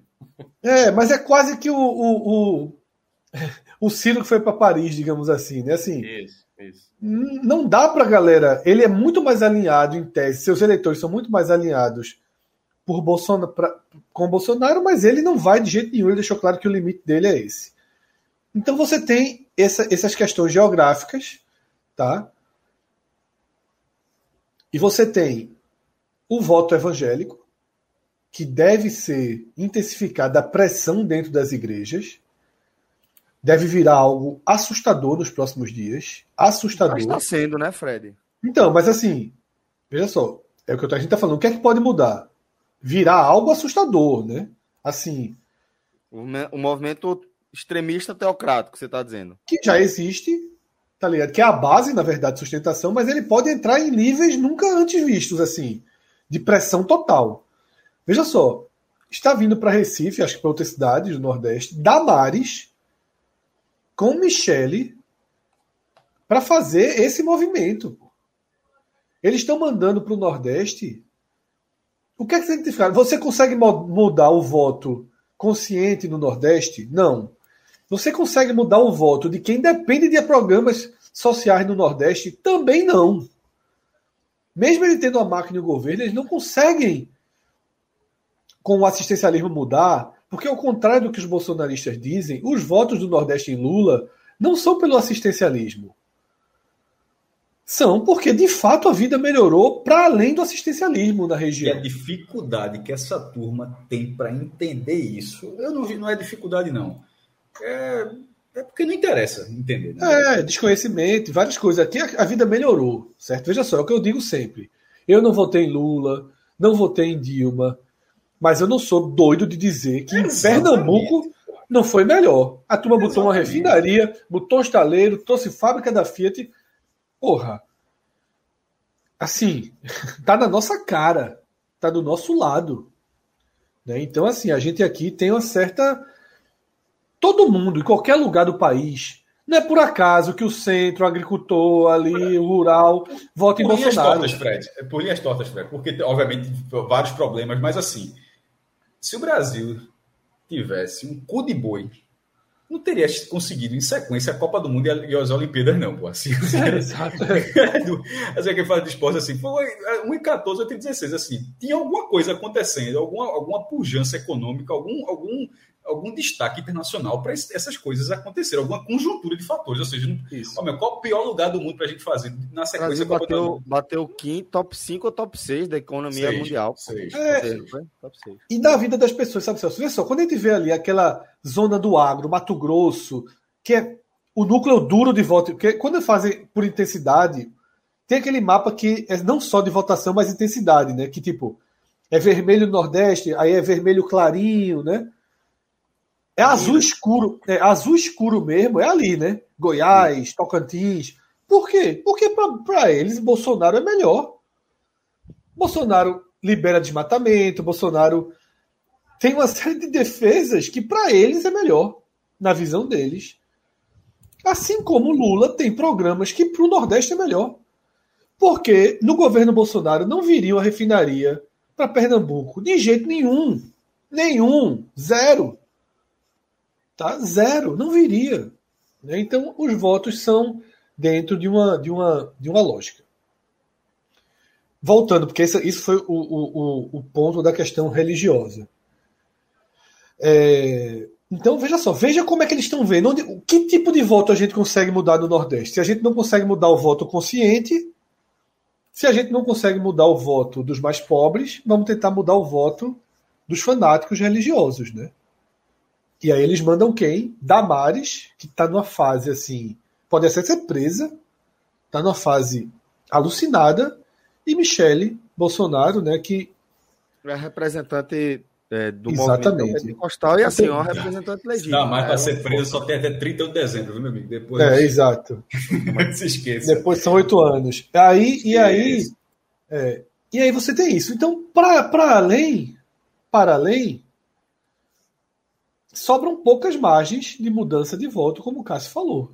Poucas margens. O voto mais pobre, menos consciente, o assistencialismo, antecipando, antecipando auxílio liberando consignado de auxílio. Né? Consignado, né? exatamente. Você está você tá jogando tudo aí na, na mesa. Mas eu, o risco, eu acho que o risco maior ele se dá realmente ali na questão de igreja, São Paulo e Minas, é onde tem uma chance. Porém, apesar dos bons, do bom início de acordo de Bolsonaro, as pautas que dominaram a primeira semana foram todas terríveis para ele, né? Isso. Desceu o, o, PT e seus e o lado Janones ali, conseguiu buscar vídeos, declarações, meu irmão, aí de maçonaria, canibalismo. Não, não fez a turma quebrar o recorde, quebrar a galera. É... Olha só. Antes da discussão do canibalismo, ser canibal, pô, não, é, nem, nem, não comeu, beleza. É, não estava para matar fome nem nada, era, era para matar curiosidade, para respeitar, que, qualquer que fosse a desculpa. Mas passar pano para canibalismo é um nível assim que eu não consigo imaginar, não. É, é muito, é, meu irmão, é, é, muito esforço, porra. É muito esforço. E a galera passa um pano bonito. Meu irmão teve uma cidadã verificada que foi, foi buscar aquele acidente aéreo do Uruguai, dos uruguaios. Tu lembra? E quer dizer que aqueles uruguaios, assim, uma, uma situação limite os caras no, nos Andes perdidos, semanas, assim, famintos, com gente morta. Uma, já tem até filme, o nome do filme é Vivos. E aí pegar aquilo como exemplo para dizer que é justificável. Tipo, é, é, por isso que eu já desisti. Quando, quando, quando acho que foi melhor que estava falando agora há pouco, Fred, não sei se estava aqui, estava é, voltando, que era o seguinte. Não, não foi Pedro que estava dizendo, sobre isso, a parte volátil da, do eleitorado de Lula que, que pode Maior. virar Bolsonaro. É, veja só. Existe, existe, beleza. Mas no fim mesmo, o cara tá isso aqui de mudar. Porque o outro cara fala literalmente qualquer coisa e a turma não muda o voto. É tipo, é literalmente, meu irmão, é, é inesgotável. Porra, alguém faz ideia que, que fosse possível o cara falar que ia experimentar carne humana assim, não, pô. É, tem um limites assim que você que é muito difícil de, de compreender, velho. Todos os limites são ultrapassados. Mas, irmão, mas o presidente ser assim, malucão, pra, sendo quase elogio isso, é dele, meu irmão. O cara foi assim a vida toda. O que me impressiona é a capacidade que a turma tem de relativizar qualquer coisa que o cara fala ou faça. Tipo, em nada, em nenhum momento fala, porra, agora não dá não, meu irmão. Agora ficou difícil. A, tipo, a galera dá uma volta. Eu fico de cara, assim. mestre. A turma, a turma não abre. Qualquer coisa é justificada, relativizada, minimizada. Qualquer coisa. Literalmente Total. qualquer coisa. Uma coisa que me deixa muito impressionado, assim, e deixando claro, eu acho que é burrice minha mesmo, não conseguir compreender como esse abraço se dá. Mas eu eu realmente fico muito impressionado como a galera conseguiu colar o rótulo de cristão em Bolsonaro, velho. Caralho, o cara é, é tudo, tudo, tudo. Todas as declarações públicas que ele dá no estado natural dele são o oposto de qualquer dogma, qualquer ensinamento cristão que, que eu conheci, que eu tenho que eu tenho familiaridade, né? Mas eu, eu fico completamente impressionado, pô, porque o cara fala em matar gente, né, que é o, o, primeiro mandamento, né? Não matarás. Porque, cara, a quantidade 30 de mil. É, deveria ter matado 30 mil. Mataria 30 mil. A quantidade de, de vezes que esse cara enalteceu a morte, é, a quantidade de vezes que ele enaltece a morte diariamente, ele faz da propaganda da morte, a, sabe, a, o, o viés de, de política que rege a carreira dele. É, armas para a gente lutar a guerra, um povo armado não se rende a um ditador, temos que lutar, temos que metralhar a petralhada, é, é um índio morto que eu queria comer, toparia comer. Tudo que o cara fala é uma, um, um, uma propaganda aí da morte. O cara já vai no, sei lá, terceiro. O mercador da morte mesmo, é um mercador, mercador da, morte. da morte. Mercador da morte total, velho. Clécio, Clécio Lima, Celso, bota aí no, no chat. Verdade, Bolsonaro é o cristão mais longe de Cristo que eu conheço. Total, Fred. Eu, eu fico, isso é um das coisas, dos aspectos Não. mais impressionantes do bolsonarismo para mim. É como a galera conseguiu colar em Bolsonaro o rótulo de cristão. Como é que um pastor, eu realmente eu, eu não conheço, eu não estou dentro das igrejas evangélicas para entender como é que um pastor consegue convencer a sua comunidade de que esse cara que fala essa, essa metralhadora de, de, de absurdos e de. É... Porque antes de convencer, te convence que Lula é o que há de pior.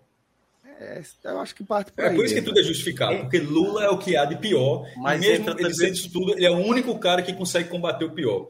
É, Mas tipo... entra também, eu acho que um outro ponto, Cássio, que é o moralismo, às vezes, de alguns que fazem parte de igreja. Eu já fiz parte de movimento de igreja e tinha. Falso moralismo, as, no caso, né? É, as pessoas com um discurso muito mais avançado e inclusivo, e tinham as pessoas que eram aquelas pessoas de apontar o dedo, condenar esse tipo de prática, esse tipo de situação. Como, e aí, aí é exatamente não entender o ensinamento do que a própria Bíblia fala de quem foi Jesus Cristo, né? Que ele confrontava exatamente essas pessoas que diziam que Jesus Cristo era uma pessoa que estava é, proclamando a palavra e tava e ele e ele se dizia exatamente um cara Jesus Cristo é o cara mais revolucionário que existiu na história bíblica se você olhar se você olhar com detalhes a, a Bíblia e não for de maneira literal como alguns acabam interpretando você vai ver que ele era um cara que estava muito mais próximo as pessoas pobres. E aí, se você acha que o Lula é ladrão, se você usa essa concepção, pois é, talvez Jesus Cristo hoje estaria muito mais próximo de Lula do que de Bolsonaro. Nessa mesma lógica que você acha que, que Jesus Cristo não era esse cara que você imagina que Bolsonaro, a entidade ou Deus, como alguns queiram imaginar, pinta, entendeu? Então, para mim, é, é, a, é a, o moralismo, às vezes religioso, disfarçado de dessa imagem de purificação. Pois é. Celso, é eu isso. queria falar aqui a partir de Bruno Florencio. Ele coloca um comentário, eu queria comentar o comentário dele, tá? Que Lula defende o aborto, uma coisa que jamais será aceita pelos cristãos. Deixa eu fazer aqui alguns comentários. O primeiro, vamos lá. Lula defende o aborto. Vou partir dessa tese, que Lula defende o aborto, que não é exatamente isso, mas vamos partir dessa tese. Por que o aborto jamais será aceito pelos cristãos? Porque tiram a vida. Não é esse o argumento? Isso, isso. E por que Bolsonaro pode dizer que matar pessoas vale? Porque Bolsonaro já disse muitas vezes que pessoas devem ser mortas. Sejam assaltantes, sejam opositores, como ele falou, que tem que matar 30 mil. Isso. Tá? Então, por que a morte pelo aborto é diferente da, da, da outra morte. Eu acho que uma coisa que jamais deverá ser aceita pelos cristãos é o que Celso falou. Número um, não matarás. Então, assim, se Bolsonaro fosse um cara contra o aborto e a favor da vida em todos os seus pensamentos, eu até dizia, ok, o cara é a favor da vida, mas, mas ele não é.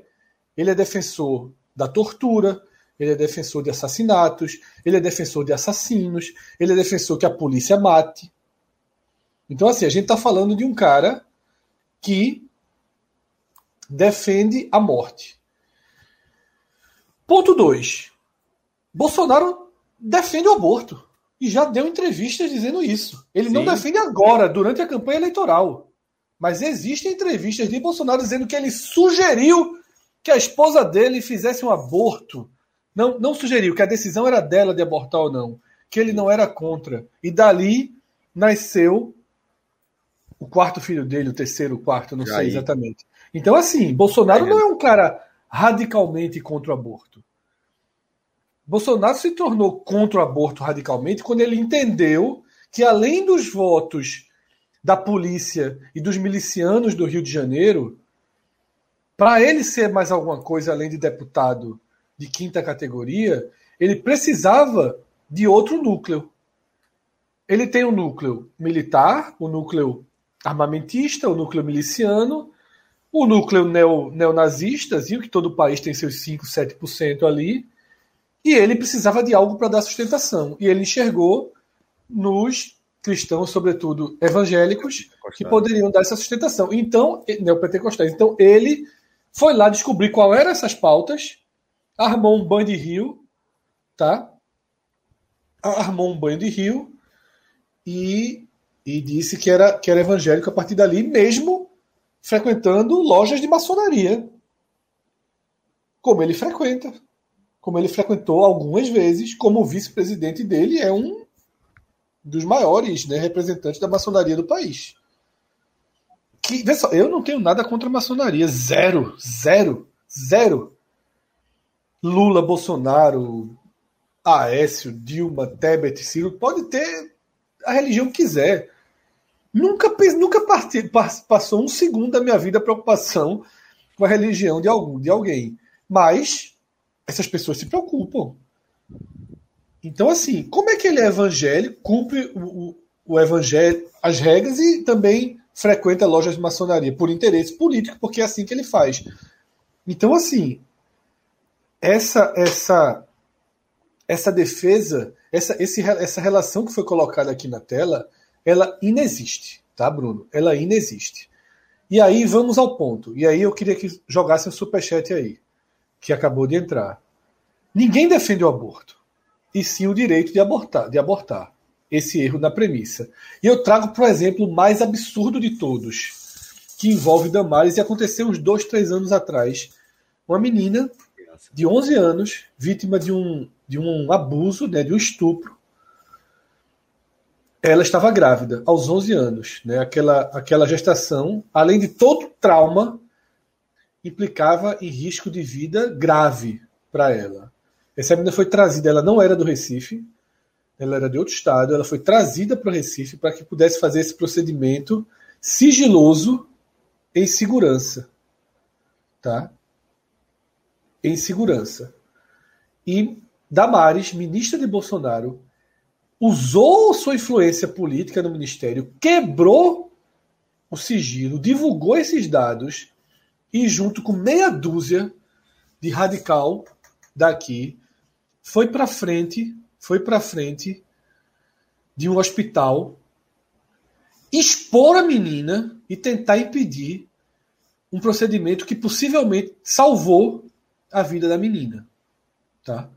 Ninguém aqui, ninguém aqui no chat bolsonarista, ninguém aqui, se fosse a própria filha, deixaria essa gestação de um estupro colocar sua filha em risco. Ninguém aqui. Nem, não tem pastor. Não, ver só, pastor nem fala. Ninguém aqui no chat, ninguém que está assistindo, ninguém deixaria sua filha correr esse risco. Mas Damares, Damares vem da casa do cacete, mexe com coisas muito importantes de sigilo de dados, de não exposição. Ela expõe uma criança que já passou por essa violência e coloca essa, essa, essa criança em risco. É, e aí eu queria outro comentário de Bruno, tá, Celso, que foi para a tela aí. Porque qual foi o primeiro comentário dele? Aborto. Aí a gente explica, diz que não existe, Mas para ele não importa. Bruno, para você não importa o aborto. Eu expliquei e você fez, ok, esquece esse tema. É isso que o Cássio falou. Se a gente colocar aqui Bolsonaro dando tapa na tua mãe, Bruno, tu vai dizer que é tua mãe que está errada.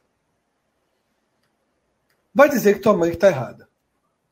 Porque é isso. Você, se a gente falar aqui sobre corrupção, se a gente falar sobre rachadinha, sobre 51 imóveis comprados com dinheiro vivo. Orçamento secreto, provavelmente. Eu acho que isso vai acontecer. A corrupção está atrelada a Bolsonaro e ele não enxerga isso. isso. O orçamento secreto. Isso vai, acontecer, isso vai acontecer com alguém algum dia.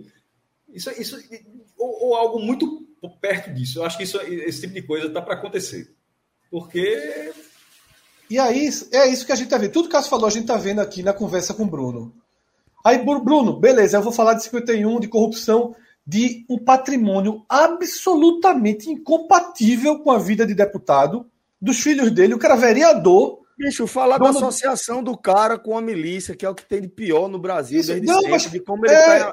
intimamente ligado com esse movimento. Mas eu estou falando de, de, corrupção, né? E, e, assim, uma lojinha, uma lojinha de chocolate num shopping de meia tigela, que não era nem no grande shopping, no shopping popular, uma lojinha de chocolate caro no shopping popular, não deve ser uma máquina de venda.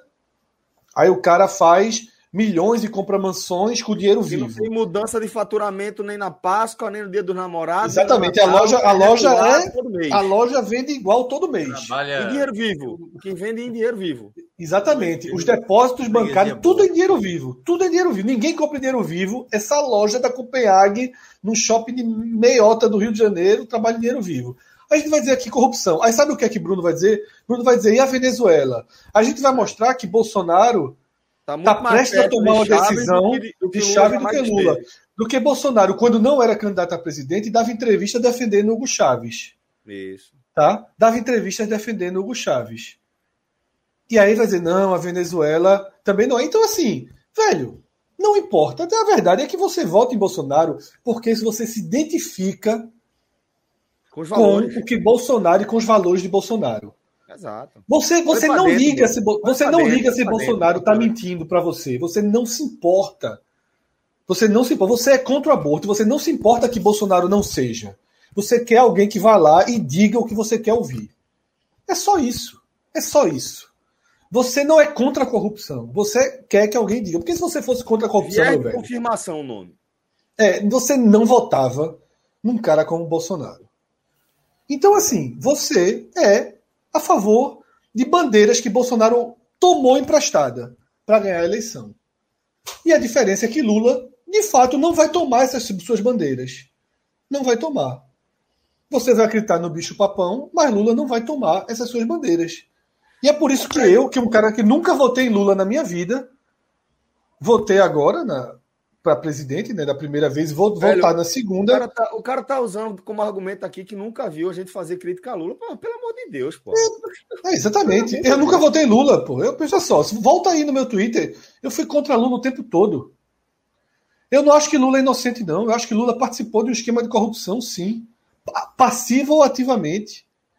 Agora, Sérgio Moro conseguiu, por incompetência e desespero de grande imagem, melar o processo.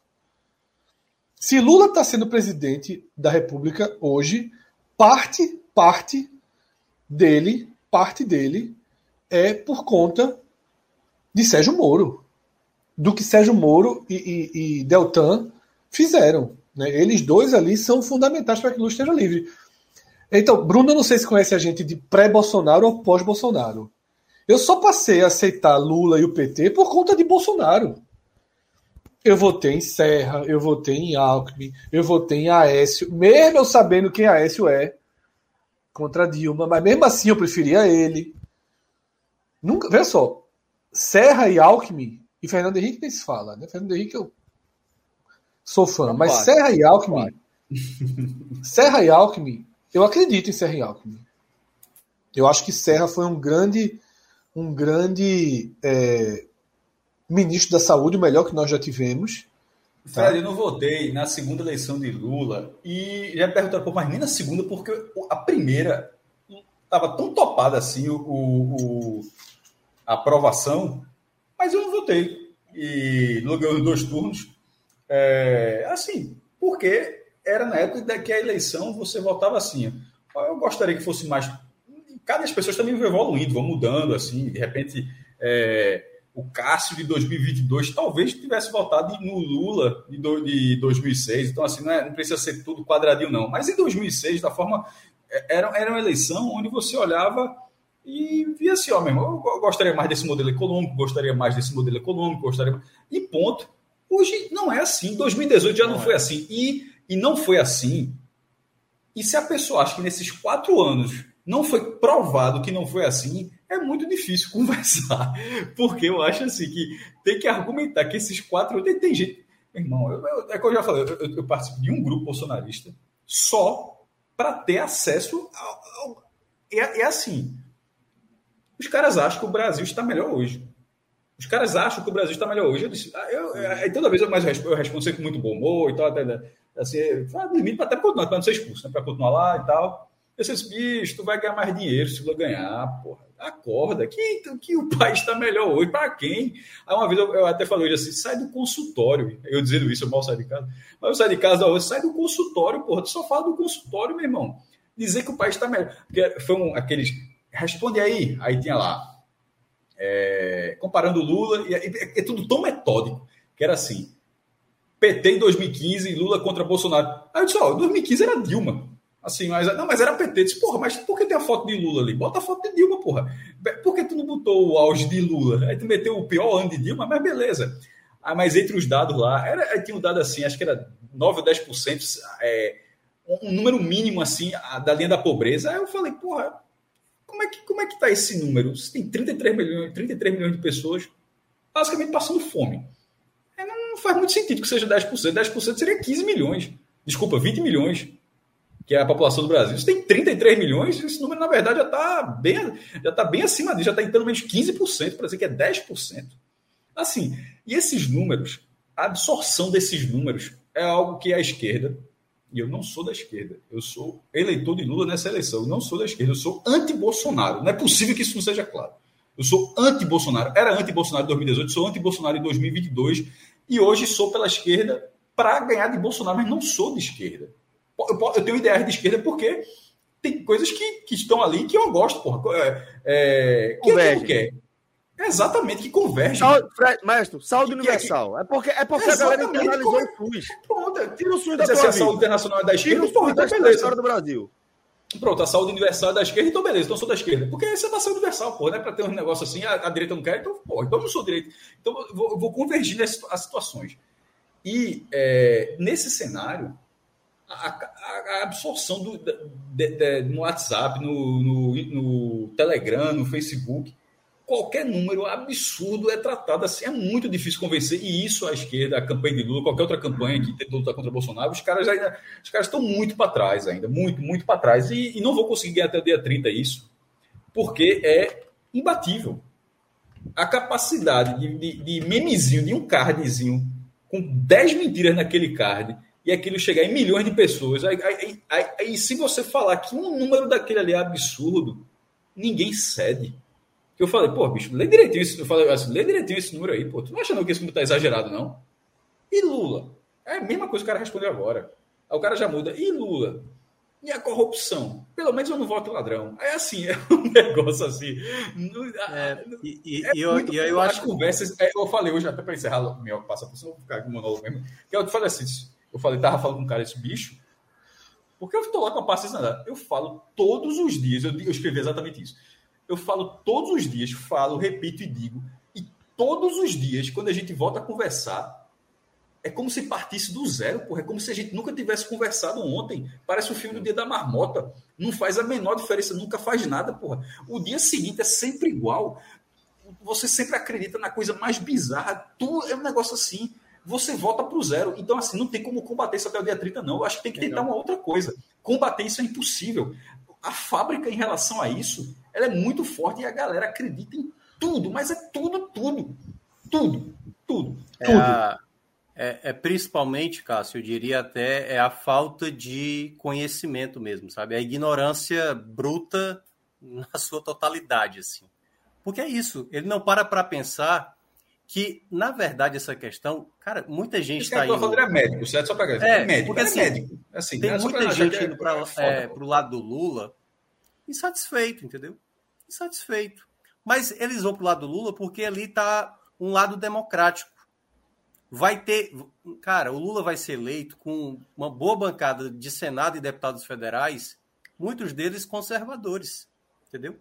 Vai ser muito mais difícil para Lula conduzir o país, se, confirmando a, a, eleição do dia 30, né, a partir do, de 2023. Mas não tem nem o que comparar o que Bolsonaro já fez de movimento durante esses quatro anos para transformar naquilo tudo que o, o bolsonarista dizia, que o PT, a esquerda, Lula queria transformar o país numa Venezuela, é o seu, é o seu candidato a presidente que está querendo transformar o país nessa situação. Então, eu acho que parte muito dessa ignorância total das pessoas que vão nessa justificativa. Quer regular mídia, quer é ladrão, é o maior esquema de corrupção e não olha exatamente para o candidato dele. E aí, principalmente, é a velha passada de pano. É só olhar o que boa parte, e aí, obviamente, que tem o eleitorado do PT e do Lula, que também vai passar pano e vai enxergar certas coisas que Lula não cometeu de falha. Mas se você vê a adesão de algumas pessoas para o lado de Lula, é sabendo que por mais que o cara discorde do que Lula pensa e tenta fazer com o país, ele sabe que é muito mais democrático e de maneira até para conseguir. Pô, o que Bolsonaro fez em quatro anos não ter sido empichado comparado ao que Dilma fez é um dos maiores absurdos da história desse país, pô. Porque Bolsonaro já era para ter sido tirado do cargo de coisas muito mais graves que ele cometeu na gestão dele como presidente do que a Dilma, que fez a pedalada, entendeu? Que não e foi, foi absorvida depois. Prática, né? É, ali na prática utilizaram daquele artifício para uma questão política que ela já estava fragilizada e ali o PMDB, né, com, com Cunha, praticamente fez o que fez. Então, assim, é, é muito mais grave na história do país o que Bolsonaro fez do que qualquer outro presidente do, do período que eu vivi, assim. É muito mais grave. É, isso é indiscutível. Bom, galera, é, eu acho que a gente pode girar mais uma vez. De... Acabou a sessão, né? A sessão de raiva. Não, não é terapia, não. É, é assim. velho, eu tô na expectativa, assim, se perder, velho. Veja só, eu não vivi até eu vivi 2018 para 2018. É, para frente, a gente passou 20 anos na ditadura e tem gente que tá com saudade aí, beleza. Bora, bora pra merda. Mas assim, mas. É, pô, vai pra merda, pra merda. Vai ter resistência. É, mas assim. É, é impossível não estar ansioso para essa eleição. Assim, pra, é, é, é, impossível. Assim, que tem gente que não dimensiona o tamanho do problema. Vamos, é, vamos tocar, vamos tocar, senão a gente vai arrudear aqui. Vai ficar Domingo que vem. A, a é. frase que eu falei para Celso hoje. A vitória vai vir, mas não vai ser daquele placar tão folgado. Vai ser apertadinho, mas. Tem problema nenhum. Tem problema não precisa golear o Vasco, não. Goleia depois. Foi o que eu falei para tu, Minhoca. Que vale os três pontos. É, exatamente. O importante é vencer. É. Só um Foi ponto. Mais... Exatamente. Tá? Domingo que vem tem debate na Band. E aí depois. Domingo que vem vai ser foda.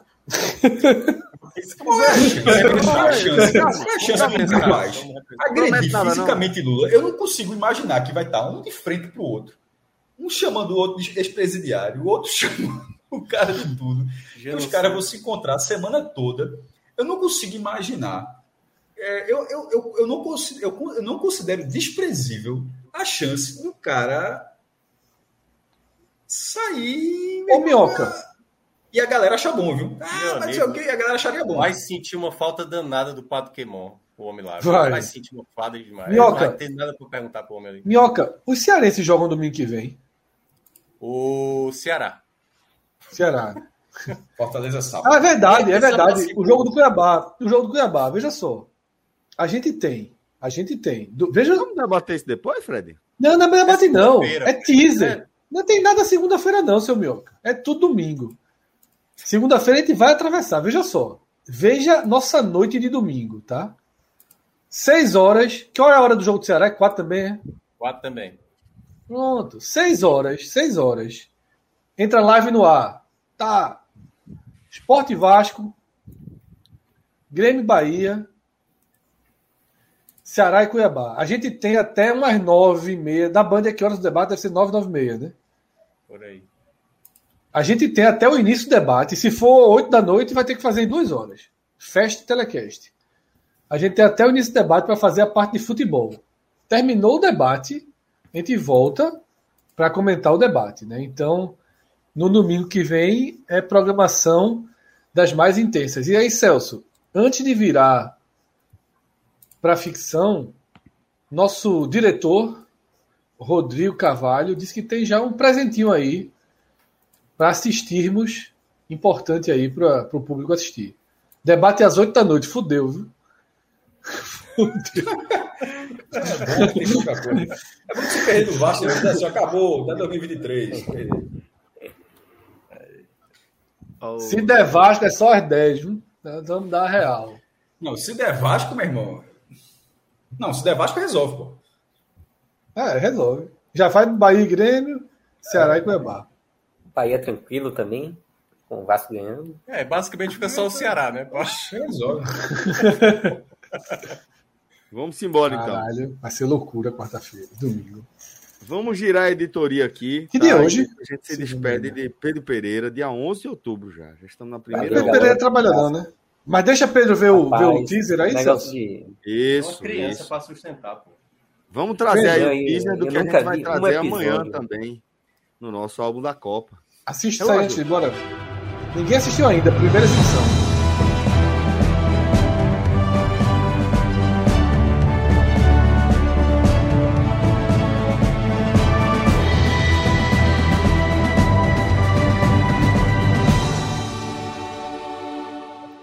Espetacular. Perdemos, perdemos. Perdemos o Rodrigo. Perdemos o Rodrigo. Quem, quem Próximo ano não vai fazer mais parte do. Já Veja só. Já Veja só. Peraí, peraí, peraí, novela, novela da Record não faz, não faz isso, não. Faz não. Caralho, velho. Muito bom, é muito bom. Muito bom mesmo. Agora, agora, agora se aparecer três aparições de Getúlio Vargas ali, eu fiquei preocupado. Né? Só digo uma coisa: leve, traga um, barrinha, traga um barrinha de cereal, aguinha, tá? Tem aulinha amanhã, né? Não, não, não, três, Porque é o seguinte, veja, três vezes. Eu vou dizer o seguinte: eu vou dizer o seguinte. Fred, às vezes, fala uma hora seguida de um jogo da oitava rodada do Pernambucano com reserva do esporte em campo.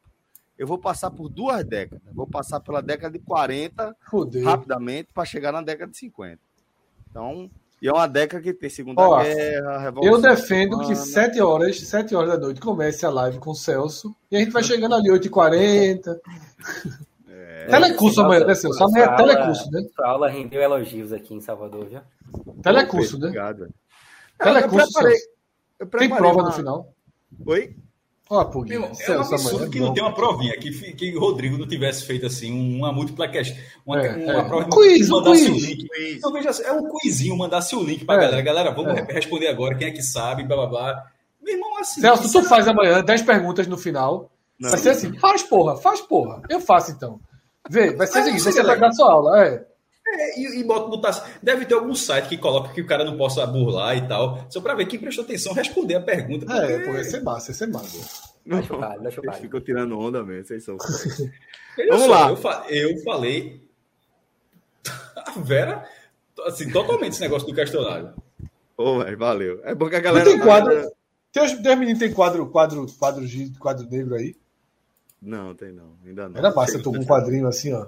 Tá, Fred, 40, Fred, o quadro, tem, quadro tem, negro, tem, teve o um quadro verde e depois teve o branco com caneta. Assim, tu falasse assim, meu irmão. É que esse, teu, quadro irmão esse, teu, esse teu quadro negro aí foi chocolate com pimenta, viu? Porra!